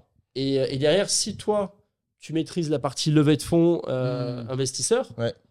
t'as plus de limite. Bah, bien sûr. Voilà. Et, Bah, on- non, mais t'as raison. et- et en fait, c'est trop bien. et, Voilà. et du coup, tu as voulu développer cet accompagnement pour avoir des personnes un peu plus engagées parce que tu sens que les résultats sont plus importants que sur la formation Ou euh, qu'est-ce qui a fait que tu as voulu. Non, moi, j'ai vraiment développé ça parce que, euh, pour la simple et bonne raison que, comme je viens d'expliquer, ça me permet d'avoir beaucoup. En fait, ça me permet d'avoir accès à plein de dossiers. Aujourd'hui, tous les dossiers que je fais, c'est pas moi qui les cherche. C'est les personnes que j'ai formées qui me les apportent. Donc là, par exemple, je vais avoir. euh, exemple, là, j'ai deux villas sur la côte euh, que je fais comme ça, plus un terrain. Donc un terrain, on va faire une villa contemporaine. Un- en tout, il y en a pour 12 de, de, de, de CA. Mm. J'ai pas cherché ces projets-là. On me les a apportés justement via les personnes que je- que j'ai formées. Donc moi, j'apporte. En plus, pour toi, c'est facile parce qu'ils ont été formés par toi, donc normalement, ils ont les mêmes critères que toi. Exactement. Après, bien évidemment, on vérifie. On m'a- on m'apporte des fois des trucs pas, pas terribles. Mais bah, j'ai simplement à dire, ok, j'y vais. Et moi, derrière, je, je gère la partie en même temps levée de fonds. Bah, j'ai lancé aussi une, une foncière Ouais. pour pouvoir lever des fonds. Et c'est ce qui est génial. Et tu parce- lèves les fonds où en ce moment? Parce que du coup, là, tu nous avais expliqué, on peut donner le chiffre de la foncière que tu as levé ou pas? Oui. Ouais. Là, tu vas lever 380 000, donc quasiment 400 000 euros. Euh, tu vas chercher, parce que là, pour faire 22 millions, euh, pour que les, surtout si c'est sa première année, euh, on va lui demander, sauf si ses associés sont solides en face, mais en gros, au moins euh, 30 Alors, à c'est- 40 d'apport. les, associés sont très solides. C'est pas des associés dans, le- de- dans les participants. Ça va être des gros groupes, c'est des foncières, c'est des gros Avec marchands. Family Office Exactement. Voilà. Bah, C'est celle que. Oui, c'est tu t'as fait avec celle- le contact d'Emeric, non? Il y, a- il y a le contact d'Emeric et il y en a d'autres aussi. Et en fait, ces personnes-là eh bien, vont apporter euh, du Mhm. financement, Mhm. etc. Donc, euh, donc derrière, on peut faire des choses cool. Hmm, ok. Voilà. Et toi, tu mets en relation, et donc du coup, toi, tu t'occupes de la mise en relation, tu mets directement l'investisseur en relation avec ses family office Alors, Moi, je m'occupe soit de je les mets directement en relation, soit ben, ça m'intéresse, ben, je me mets aussi dedans, forcément. Ouais, bien sûr. Voilà, je me mets aussi Tu dedans. fais quoi Tu prends genre euh, 10% ou 15% du projet euh 10, 15, 20, 25, euh, ça dépend. Tu mets de l'argent, toi, ou t'en mets pas? Des fois j'en mets, des fois j'en mets pas. Et du coup, tu drives des choses ou non, tu laisses. euh, En fait, ça, ça- c'est vraiment c'est projet par projet. Il y a des projets où je drive, des projets où euh, bah, je fais euh, rien du tout. Euh, ça dépend des projets. Mais c'est cool. hein. Si vous voulez vous lancer en tant que marchand de biens, Ouais. j'ai pas expérimenté personnellement la formation, mais il est clair que ce que tu dis, euh, en ayant un œil, euh, un œil euh, pro de l'immobilier, je pense que c'est une bonne manière de. En de- fait, c'est génial parce que, De, de pouvoir accélérer de manière assez importante. hein. en gros, c'est ce que je dis aux personnes. Alors attention, c'est pas non plus une personne qui n'a jamais investi dans l'immobilier. Je vais pas le lancer sur un projet à 3-4 plaques Mm. parce que même mentalement, etc., ils, ils, ils suivront pas. Mais une personne qui a déjà fait des projets, etc., qui veut passer à, à la step supérieure, bon, bah ok, plutôt que de te cantonner à faire un truc à 300-400, bah, si tu es dans le bon secteur, etc., bah, va taper des projets à 1, 2, 3. Mm. Euh, et derrière, tu en ressortiras que beaucoup plus grand. Et puis, enfin, l'apprentissage et puis les sommes, enfin, ça n'a rien à voir. Rien à voir. Est-ce que tu conseilles à quelqu'un qui veut débuter en immobilier? Parce que c'est souvent des questions qu'on nous pose. Est-ce que tu conseillerais à quelqu'un de commencer par le marchand de biens? Alors, euh, en aucun cas, je conseillerais à quelqu'un de commencer par une société de marchand de biens. Premièrement, ce n'est pas possible. euh, on, va parce arriver que- sur, on arrive sur la ligne jaune, je préviens. Non, non, non, non. Non, pre- premièrement, c'est- strictement impossible Bien sûr. pour la simple et bonne raison que si on commence, Ça n'a pas de sens. on n'a pas d'argent. Sauf si tu t'associes, comme tu disais. Alors là, c'est différent, mais on, on va dire que. Si tu veux commencer tout seul. qui- ouais, tout seul. Euh, donc, on va dire que tu as, zéro sur le compte, euh, ou peut-être 10-15 000 balles. Mm. Euh, la banque, tu as ta société de marchand, tu vas la voir. Bonjour, je suis marchand de biens, Mm. je veux emprunter. Vous avez, vous avez les 20% d'apport? Bah non. Vous avez de l'expérience? Non, bah merci, au revoir. Mm. Euh, par contre, L'expérience, comment ça se matérialise, même si on l'a déjà dit fois. En général, les banques, ce qu'elles demandent, c'est au moins deux projets réalisés. voilà. Et, euh, et, et, euh, les deux projets que justement que tu dois réaliser, vous allez me dire, mais comment tu fais? Parce que si tu n'as pas le droit d'être financé sur le premier, c'est là où tu arrives et tu vas expliquer que en tant que la- particulier, la résidence principale ou, euh, ou- euh, investissement locatif, euh, que tu dis que tu fais du locatif et hop, tu as changé d'avis, ça se vend. Exactement. Alors, par contre, pour répondre à ta question, une personne qui commence, je lui conseille, mais à 200%, de commencer par l'achat-revente et pas par l'investissement locatif. Et surtout encore plus aujourd'hui. Euh, pour la simple et bonne raison que vous allez peut-être me trouver la solution, mais moi, euh, même 10% de rentabilité avec des taux à 5%, je vois pas comment à la fin de l'année, il te reste de l'argent. Alors que si tu fais une opération d'achat-revente, résidence principale ou résidence secondaire, si tu fais les choses correctement, tu sors au moins, allez, on va dire un 40-50. Même un, un petit projet, tu vas sortir un, un 30 de, de- de marge, 30, Mm. 30 30 000 euros. Euh, bon, bah, la première année, tu as 30 000 euros. Deuxième Mm. année, tu vas essayer d'avoir 40-50. Mm. Troisième année, allez, peut-être Bah, 70. juste pour à la fin des trois ans, tu as, quelque chose, tu as un petit pactole, Mm. et après, tu peux faire des choses. pour du locatif, tu t'enrichis pas sur le moment, néanmoins, ça te permet de. du patrimoine. Voilà, Ouais. c'est ça la grosse différence. Mais euh, la problématique, c'est que si tu as un, un petit salaire, on va pas se mentir, surtout aujourd'hui, euh, encore il y a 4-5 ans, c'était différent. Aujourd'hui, si tu as un petit salaire, tu fais ton crédit en locatif, Mm. tu en fais un, Mm. deux, Puis après, euh, t'es mort. Ah bah, c'est clair. Donc tu fais quoi? En- Si tu veux, tu as ton patrimoine qui dans 20 ans va se payer, Mm. mais aujourd'hui, qu'est-ce que tu fais? En fait, ça dépend de tes objectifs. Si tu as vraiment envie de changer de vie, c'est clair que juste faire un locatif, ça va pas c'est changer ta vie. possible. Si par contre tu veux juste investir euh, pour ta retraite ou que tu veux commencer à, à- à toucher à l'immobilier, rien ne t'empêche aussi de faire un premier locatif, d'anticiper la revente, de pas forcément le vendre tout de suite et de commencer à capitaliser, et puis au bout d'un ou deux, trois ans, de le revendre euh, et potentiellement évoluer sur un autre projet. Oui. Mais par contre, tu vas pas t'enrichir en faisant du locatif, sauf si, et tu utilises le même principe qu'en marchand de biens, tu t'associes avec des personnes et tu vas, euh, tu vas investir et t'investis de manière massive en, en locatif. Exactement. Et là, tu peux trouver aussi des leviers de. Oui, oui. Leviers Après, après des, des leviers, tu, tu- tu peux toujours en trouver. Mais vraiment, une personne qui part de zéro, euh, pour moi, lui dire Mm. que tu vas devenir riche et tu vas vivre de l'immobilier en 2-3 ans avec du Mm. locatif, Mm. Au jour d'aujourd'hui, Mm. c'est impossible. Enfin, Mm. mais c'est- C'est compliqué, et même, à- même avant. Même avant. et, et même avant, faut, faut Un- pas rêver. Même un avant. 1%, c'était un- avec des taux à 1%, c'était un peu plus facile. Avec des taux 1% et des différés bancaires, tu, tu- tu faisais des choses si tu tu te veux. débrouillais. En fait, euh, tu cumulais euh, effectivement le différé bancaire, des Voilà. taux à 1%, des zones où il y a des vrais dysfonctionnements de marché, où Exactement. tu trouves du 12-15%, et il y a une Clairement. vraie demande locative. Euh, des fois, quand tu arrives aussi à rajouter un, un effet marchand de biens dans l'opération, Oui. c'est-à-dire que tu règles un problème, tu optimises le bien, oui, Ouais. on pouvait faire des choses. Euh, Et surtout que tu pouvais, tu pouvais réemprunter plus facilement. On se servait de tes loyers. Mm, mm. Maintenant, ça se fait beaucoup moins. je suis, je commence, euh, non, j'ai changé d'avis sur, sur ça. Et à 5%, les conditions sont plus les mêmes, les règles du jeu sont plus les mêmes. Et, euh, et effectivement, s'enrichir avec du locatif aujourd'hui, c'est plus compliqué. C'est euh, c'est un. À court terme. À court long terme, c'est terme, un- oui, il faut en faire. Je suis le premier à le dire. Mais en trois ans, si tu veux vivre de l'immobilier Mm. en partant de zéro avec euh, du locatif comme ça, aujourd'hui, c'est c'est possible. Hmm. Mais encore, il y a, a 4-5 ans, tu pouvais, tu faisais des différés, t'empruntais, comme tu dis, tu faisais du 12-15% de rentabilité, t'en faisais 1, 2, 3, 4, on en a vu plein qui Ouais, s'enchaînaient. T'allais jusqu'à Les 800 mecs, 000, 1 million de crédits. Exactement, euh, ils quittaient leur boulot, ils avaient 4000 balles de, de cash flow, Mm. et c'était très bien. Mm. Mais à l'instant T maintenant, compliqué. bon chance. Et, et encore, on sait bien aussi que ça restait quand même théorique parce que tes 4000 euros de cash flow, tu les as pendant un petit peu au départ. Mais au bout de 5 ou 10 ans, euh, tu peux te taper une toiture quand tu as acheté un immeuble en campagne. Tu as une réno parce que ton locataire, il est Moi, imparfait. je- ça, je le voyais en, j'ai en backstage, tous les gens comme ça qui disaient sur les réseaux, ouais, j'ai fait ci, j'ai fait ça. Et puis derrière, ils diraient, mon locataire, il m'a- m'a- pas payé. Ouais. Euh, mon frigo, il a dû changer, j'ai dû repayer, etc. Après, tu as Visal maintenant pour Mais les locataires. Ça, c'est quand, Oui. même vachement- c'est quand même vachement intéressant hein, pour, euh, pour les paiements, je trouve. Enfin, pour moi, ça a été vraiment. Mais encore une fois, je casse absolument pas l'investissement locatif. Pour moi, c'est le meilleur placement qu'on qu'on devrait tous faire. Euh, et je suis le, je suis le premier à en avoir aussi. faudrait juste qu'on soit pas limité en termes de financement. Mais il faut pouvoir, au, au début, un minimum, commencer à capitaliser. Commencer par ça avec un tout petit salaire. Il vaut mieux commencer par ça que par rien du tout.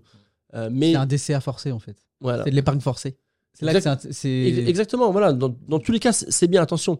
Mais si on veut vraiment devenir un, bah, pro d'immobilier, Oui. expert, Si etc., on veut en vivre, si on veut en vivre, le marchand de biens est peut-être euh, l'une des routes les plus rapides et en même temps euh, les plus. euh, je, vais faire après, la, je vais attention. faire la promotion de ce que tu fais, mais euh, c'est les plus des plus dangereuses aussi. Attention à pas faire n'importe il faut quoi. pas faire n'importe quoi. C'est c'est un vrai C'est- boulot. C'est pour ça que Je suis pas en train de dire que c'est facile, que n'importe qui Ouais. peut être marchand. C'est c'est un vrai travail. Est-ce que tu pourrais nous parler des gens qui se sont crus marchands il y a, il y a 5 ans? Mais même maintenant, il y en a plein. Oui, mais aujourd'hui, ils, ils se font du mal. Il y en a plein. Il y en a plein. Pourquoi Il y en a beaucoup. Parce que, bah, tiens, en, par- en parlant d'il y a 5 ans, il y en a beaucoup qui, ont- qui ont acheté, qui Et aujourd'hui ont des biens à la vente et ils viennent nous voir, bah, j'arrive pas à vendre, etc. Bah, là, on a un marché qui recule un petit peu. J'arrive pas à vendre, etc. Bah ouais, mais Coco, t'as acheté dans un truc pourri, t'as fait une réno qui, qui tient pas la route et t'as pas réglé, visé, et t'as- ton- et t'as réglé aucun problème. t'as réglé aucun problème et t'as pas, pas d'avatar client qui, qui va t'acheter ton truc aujourd'hui? Bah tu te le gardes sur les bras. Entre guillemets, c'est- c'est un, c'est un peu normal, Mm. tu vois. Euh, donc pour ça, de toute façon, comme on dit, emplacement, emplacement, emplacement. Euh, on fait pas du marchand n'importe où, n'importe comment. On valorise vraiment, on négocie vraiment un prix. Moi, j'ai vu des, des projets de, de personnes, je me disais, mais, mais qui va venir t'acheter ce truc quoi? T'es t'es entre deux montagnes, tu, tu vois jamais la lumière, c'est Mm. c'est sombre à mort, euh, tu Mm. fais des travaux pas possibles, Mm. tu dépenses un fric fou, mais il faut arrêter quoi. C'est- quoi le, le- le- du coup l'opération? Parce que tu parlais d'avatar client, tu avais l'air de le connaître par cœur pour les voitures. Ouais. C'est quoi l'avatar client avec qui tu te sens le plus à l'aise? Et justement pour quelqu'un qui commence en tant que marchand de biens aujourd'hui, qui nous écoute ou qui souhaiterait commencer, c'est quoi ce que tu conseilles qui peut être le plus simple et qui peut s'appliquer à peu près partout en France dans la mesure du possible? Ok, alors, euh, l'avatar client parfait, pour moi, il faut aller sélectionner des secteurs premium, où il y a de l'argent. Mm. Alors attention, on peut très bien avoir un studio à 50 000 euros premium. Euh, qu- quand je dis ça, c'est pas forcément en termes de montant, c'est en termes d'emplacement. Mm. Là, on l'a vu, il y, a, euh, un ralentissement, il y a eu un ralentissement du nombre de transactions. Mm. Le nombre de promesses a été, qui a été signé est quasiment identique. Mais par contre, le nombre de promesses qui sont allées au bout, c'est complètement cassé la gueule. Pourquoi? Parce que Oui. les tro- trois quarts, pas les trois quarts, la moitié a payé son crédit. Donc nous, on va viser quelle, moitié? Celle qui a pas eu son crédit ou celle qui a eu son crédit? On va viser Même celle qui n'a pas de crédit à faire. Et- et exactement. En fait, on va viser justement ceux qui ont de l'argent. Alors, ceux qui ont de l'argent, tout est relatif. Euh, ça va dépendre du secteur, etc. Mais on va viser des emplacements bah, minimum. De toute façon, c'est ce que, ce que j'explique. Ça n'a, j'invente rien. C'est mais- l'emplacement, l'emplacement, l'emplacement. Nous, on te pose juste les questions pour Ouais. euh, donner de l'information, mais, mais bien on sûr. Pour faire illusion. hein, c'est- C'est tout. Ce que j'explique, en fait, c'est tout le monde devrait le savoir. On achète dans les bons emplacements. Un bon emplacement, même un appartement, c'est quoi? C'est on évite un appartement plein nord, on évite un rez-de-chaussée avec du bruit, Mm. on prend un appartement avec de la lumière, avec un bon, en- enfin lumineux, euh, avec un extérieur si possible, etc. C'est des choses qui sont extrêmement basiques, mais que les gens oublient, qui se sont dit bah tiens, je vais me lancer en, en tant que marchand bien. euh, je vois un rez-de-chaussée plein nord Parce que qui, est- c'est qui est parce que- intéressant. parce, mais parce que- non. ouais, parce que c'est plus facile dans la tête des gens parce qu'ils le trouvent plus vite parce que justement ils se commercialisent moins. Et, Ça- et là l'opportunité dont tu parles, ils ont plus de mal à la trouver et donc c'est la facilité d'aller acheter ça. Exactement. Pourquoi? Parce qu'aujourd'hui, 95% des investisseurs, ils vont essayer de trouver leur bonne affaire sur le bon coin. Mais même le, le boulanger du coin, n'importe qui, personne va acheter son bien trois fois le prix. Donc tout le monde va utiliser le même canal pour trouver un projet rentable. Et c'est ce que je dis à tout le monde. Aujourd'hui, n'importe quel investisseur, 95% des investisseurs vont aller chercher le même bien et utilisent le même canal. Si tu fais comme tout le monde, tu auras les mêmes résultats que tout le monde. Il faut chercher des canaux différents, chercher des types de biens différents, des biens où tu apportes de la valeur. euh, et c'est là où tu vas trouver des projets. C'est comme ça que tu vas pouvoir faire des ronds. Mm. Mais sinon, bon courage. Et, et- et le bon coin, c'est pas une finalité, c'est un vecteur. C'est-à-dire que Oui. c'est un vecteur pour rencontrer des partenaires, pour rencontrer des agents immobiliers, aller voir des biens et des fois qui sont présentés trop cher, mais qui peuvent des fois se négocier. Exactement. tapes le prix, hein. C'est un vecteur. C'est un vecteur. C'est pas. Vous dites pas, c'est la. Ah bah j'ai été voir sur le bon coin, il y a rien. y a rien. Non mais ça c'est pas possible. Donc euh, Faut pas hésiter à créer son opération. Hein. T'as déjà eu des négos toi ou euh, Bah, sur, le, un exemple sur le bon coin. Sur le bon coin, par exemple, un appartement. euh, C'était une opération que j'ai fait en 2018-2019. Euh, appartement, Cannes, vue mer panoramique, toit terrasse, vue mer, etc. Et en fait, il était en vente, je me rappelle, à 620 000 euros. La photo était tellement pourrie sur le bon coin que je me suis dit, la personne qui a mis ça ne sait pas la valeur de son bien. Mm. 620, je l'ai fait tomber à 450.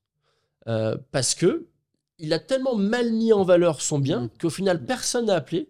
J'y suis allé, c'était une longue négociation et j'ai réussi à l'avoir comme ça. Donc, ça ne veut pas dire qu'on peut pas trouver des affaires. Mmh. Euh, mais c'est pas une finalité. il n'y a pas que ça en réalité.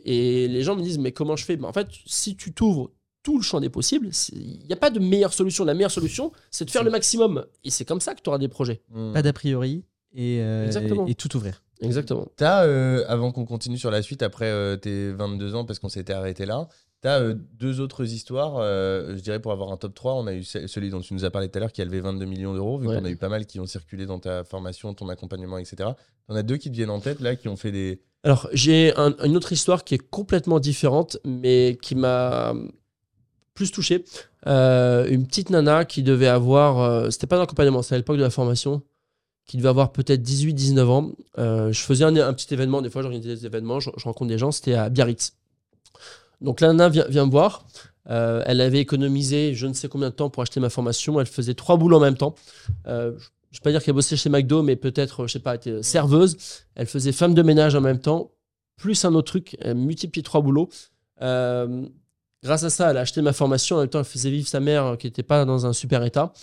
Euh, et a acheté son premier studio, revendu. Elle a peut-être fait 20 ou 30 000. Mais je trouvais l'histoire Ça a plus de saveur. hyper touchante, hyper touchante, vraiment, tu vois. Euh, et bah, j'avais été euh, surpris, impressionné, tu vois. Mmh. Et T'es toujours en contact avec elle? Non, je suis plus en contact avec elle, mais euh, belle histoire, belle Ouais. histoire. Et il y a pas longtemps, à peu près le même type d'histoire, j'étais, je faisais un séminaire, à, je, je suis intervenu à un séminaire à Rennes, Ouais, de rendre compagnie. exactement. Ouais. voilà. Avec est- bah, Tony Jazz était juste avant. Et Tony Jazz était un Ouais, le soir il était. ouais. et euh, bah, juste avant il était sur le podcast. D'accord. Deux heures Il avant. est arrivé en retard. C'est pour ça qu'il est arrivé en retard. Il avait trop de choses à dire. Ok. et ben voilà. C'est lui ben, dont on parlait tout à l'heure quand je Ouais, disais pas d'anecdote à Ouais. 25 ans. euh, bah, tu l'as vu à cette je l'ai vu, ouais, je le connais un peu, ouais. Ouais. Et du coup, bah pareil, un jeune, 25 ans. euh, il m'a dit bah, j'ai suivi ce que tu as, ce que as dit, etc. Donc, première opération à 21 ans, et tout. Euh, il était, euh, j'allais dire, pion surveillant dans, dans une école. Voilà. Il a quitté son boulot. Il m'a dit bah, là, la dernière opération, elle me revient à 500 et je la mets en vente à, à 1 million.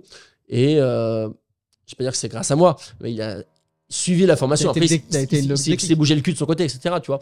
Mais, euh, mais pareil, une belle, euh, belle histoire. Belle histoire. Donc, euh, donc non, on a des, des belles histoires et surtout, des fois, il y a des gens sur qui on miserait pas forcément à la base. Euh, et derrière, bah, on se rend compte quand on parle avec eux, etc., qu'ils ont des, bah, des parcours et des histoires des fois, de famille très difficiles euh, et ils arrivent à des choses. Est-ce que, est-ce que à l'inverse, alors euh, j'imagine que c'est pas la promotion de ce que tu fais, mais parce que ça existe. Ouais. Est-ce que tu as des histoires, euh, une histoire ou trois si tu veux, mais un peu plus compliquées pour montrer que c'est pas un métier facile et malgré le fait que tu puisses accompagner, Ah, ça peut arriver. J'en ai, bah, j'en ai même qui, me- qui me racontent des conneries, qui me mitonnent, qui me disent bah tiens j'ai acheté, j'ai revendu tant et puis tu le vois sur le bien, il est toujours sur le bon coin à quatre fois moins le prix qu'il qu'il m'annonce, tu vois. Euh, donc ça j'ai envie de dire mais pourquoi vous me racontez des conneries? Enfin c'est, c'est stupide. Donc j'ai aussi l'inverse. Euh, alors les gens qui se bananent, j'en ai pas qui, qui sont à me dire bah tiens je me suis planté etc. Mais euh, mais t'en as qui foutent rien. Euh, T'en as qui vont acheter une formation juste pour dire bah, je suis dans l'information, j'ai acheté de la formation, etc. Mais qui font pas grand chose. Pas de passage à l'action. Euh, exactement. Et puis tu les vois année après année, ils essaient toujours de- de- d'en savoir plus, d'en savoir plus, d'en savoir plus. Mais euh, après, moi, je, suis, je leur dis, enfin, aujourd'hui, vous en savez beaucoup plus que moi que quand j'ai commencé. Même beaucoup plus que moi avant que je lance ma y, a, il y formation. a un vrai fléau sur ça. hein. Des gens qui connaissent toutes les formations, tous les livres, toutes les séries. Ça tout. rien, ouais. Mais par contre, qui sont jamais passés à l'action. Non, jamais. Euh, et j'en ai comme, comme ça aussi, euh, tiens, un exemple, en accompagnement. Euh, j'ai une personne, pareil, qui, qui se forme et tout ça, mais qui a des vrais. D'ailleurs, je vais, je c'est un sujet hyper intéressant. Mm. Pour moi, la connaissance immobilière dans une opération, elle a peut-être que 20 ou 30% de valeur. Pour moi, le, le- ce qui est important, c'est les compétences humaines. En fait, c'est votre manière de vous exprimer, c'est votre confiance en vous, c'est toute cette partie-là qu'on oublie souvent de transmettre. En réalité, moi, ce que je parle d'immobilier dans votre opération, ça a de l'importance, mais c'est peut-être 30%. Le reste, Mm. c'est vous. C'est vous qui devez faire la différence. Et j'ai certaines personnes, Comme dans la vie de manière générale. hein. comme dans tout. Il y, a une, stat qui disait que 20% des compétences te permettent de performer en étant salarié dans une euh, structure euh, en- d'entreprise. Le reste, c'est que des, des- des- du, savoir-être, du savoir d'échange, etc. Qui Exactement. fait que tu évolues dans les échelons. Bah, imaginons demain, euh, je suis agent immobilier, euh, j'ai deux marchands biens qui viennent, qui me proposent la même chose. Mm. Vers qui je vais aller tout simplement Vers la personne que j'apprécie le plus, qui a l'air Mm. plus sympa, etc. Dans le fond, qu'elle connaisse plus la fiscalité, j'en ai rien à foutre. Mm. Euh, Ce qui compte, ça reste l'humain. Et ça, c'est quelque chose que je trouve qu'on met, et même moi le premier, on met Qui pas respecte, assez avant. qui respecte ses engagements. Il y a plein de gens qui ont peur Ouais. de négocier. Tant que tu négocies et que tu vas au bout de ce que tu Exactement. dis, eh ben c'est, ça, ça ne dérange pas. Voilà. Par contre, si tu négocies et qu'après tu plantes, bah, ça c'est relou. Voilà. Donc, on va dire que le, le facteur humain est hyper, hyper important. Et bah, j'ai des personnes, justement, alors je suis pas un coach de développement personnel, loin de là, Mm. mais je leur dis euh, stop euh, l'immobilier, là, on va. Enfin, faut que tu travailles sur toi, faut que tu apprennes à parler, faut que tu apprennes à moins avoir peur, faut que tu aies confiance en toi, etc. On va faire d'autres choses, mais l'immobilier, on, on le verra par la suite. Mm. Euh, et ça, c'est intéressant à prendre en compte aussi. Ok. Mm. Hyper intéressant. T'as des clients qui sont. euh, mais c'est normal, hein, et c'est bien aussi que tu prennes cet axe-là, et, euh, et peut-être que du coup, ça leur fait du bien aussi de prendre l'accompagnement plutôt que uniquement la formation. Exactement. Tu proposes des, des rendez-vous annuels, ce genre de choses Vous avez un groupe c'est Très concrètement, cet accompagnement, il se On, met. on propose des rendez-vous annuels. Je fais des rendez-vous aussi euh, bah, physiques. Euh, justement, personnellement, moi, les accompagnements, les coachings, je préfère faire les sessions en physique qu'en qu'en- Mm. qu'en visio. Et après, on fait des rencontres. On fait pas mal de petits événements, même à titre euh, gratuit. Enfin, simplement. Est-ce est-ce qu'en comparaison, tu dois connaître un peu l'écosystème du mastermind? Est-ce qu'on peut dire que c'est un mastermind pour les marchands de biens Quelque sorte? Ou... C'est un accompagnement pour les, mast- pour, les, pour les gens qui veulent investir. On a des marchands de biens, on a des gens qui font du locatif, on a des gens qui veulent se lancer. On a tous les profils. Voilà. Le, le- le- le seul profil que, que je- que j'ai besoin, que je veux, c'est une personne qui soit motivée. Ouais. Voilà, c'est la seule chose que je veux. Tu- On pourra tout faire pour toi, mais sauf la motivation. Si t'as la motivation, on peut Ouais, ex- exactement, exactement. Et Roi ouais. d'Alain, 2022. 2022, 2023, 2019, 2016. Tous les ans. Bon, du coup, à 22 ans, donc tu commences l'immobilier, tu Ouais. commences à faire tes 21 ans, ouais. 21 ans. Ouais. Euh, ta société de marchand de biens, euh, bon, on t'a pas posé la question avant Ouais. le podcast, des fois on la demande. Euh, tu nous dis, si, on- comme on dit, on a nos questions, tu as tes réponses. Ouais. Il y a des chiffres où tu veux pas les. Mais en gros, très concrètement, de, de, de- donc 22 ans, tu as 33 ans, donc tu es de 90. 90. Ouais. Donc ça veut dire que 22 ans, tu étais en 2012. Ouais. Euh, de 2012 à 2023, donc sur les 10 dernières années, Ouais. tu as évolué comment en termes de chiffre d'affaires sur ces opérations de marchand Alors, euh, on a une, j'ai une évolution qui est vachement hétérogène, pas homogène. Alors pourquoi? Parce que la société de marchand, je l'ai ouvert fin 2023. On va dire que j'ai vraiment commencé fin 2022, euh, fin 2023, fin 2013, excusez-moi. Ouais, parce que je- J'allais dire, bah, toi, il se fout de notre gueule. Non, Tout ça en RP non, fin 2013. euh, Ok, donc depuis début 2014, euh, ta première. Avant, tu faisais euh, justement, comme tu dis. Donc, euh, J'ai fait une première opération en résidence principale en 2011, une deuxième en 2012. Ensuite, en 2012-2013, j'ai acheté une maison de village que j'ai divisée en trois appartements. Ok. J'ai revendu cette résidence secondaire. Et euh, fin 2013, c'était mon premier projet en marchand. Euh, donc, c'est un appartement que j'achète au patron de l'agence immobilière. Donc, il me vend son appartement. Donc, euh, t'étais agent immobilier à ce moment-là? Non, non, non, patron Ah non, de l'agence immobilière personne- avec laquelle je travaillais. Il me vend son appartement 170 000 euros. Donc l'offre est acceptée à 170 000 euros. Euh, derrière, je vais sur Cozy Casa, je fais des plans 3D. Le lendemain, ils ont un client, pas le lendemain, mais on va dire dans la semaine, j'ai un client. Il me l'achète pour 285. Et la, mon- ma première transaction marchand, je signe le compromis de vente avant de signer le compromis d'achat. Tout ça dans la même agence. Donc il y a le mec avec qui je signe le compromis de vente à 2,85. Je signe après l'achat à 170 au patron de l'agence qui, qui me signe les transactions.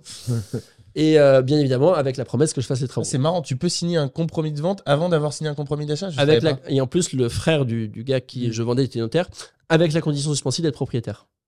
Ok, ouais, ouais, évidemment. Donc j'avais ouais. la condition Ok. suspensive d'être propriétaire et j'avais annexé une, une liste de travaux avec les plans. Tu passes pas en VFA dans ces cas-là? Non. Non. Alors à l'é- à l'époque, c'était différent. Euh, Ok. Maintenant, c'est un petit peu changé. Les Je notaires, pense que tu serais considéré comme de la VFA si tu fais une c'est de la- promesse. Si tu en fais fait, une c'est de la promesse? vire. Ok. C'est c'est un peu comme de la VFA, c'est c'est de la vire. Mais en réalité, je vends avec des travaux. Une promesse. avec, avec des travaux. Maintenant, ils aiment beaucoup moins les notaires, euh, ça, ça se fait plus. Mais à l'époque, je faisais toujours ça. Je vendais à chaque fois avant de faire les travaux et je faisais, euh, enfin non, je vendais pas avant de faire les travaux. C'est-à-dire que je signais le jour où les travaux étaient finis. Ok. Et j'avais un descriptif travaux plus les plans. Donc le client venait vérifier avec le descriptif travaux que tout corresponde et ensuite on allait chez notaire et on signait. Ok. Donc ça, c'était ma première opération de marchand. C'était un bel appartement d'ailleurs.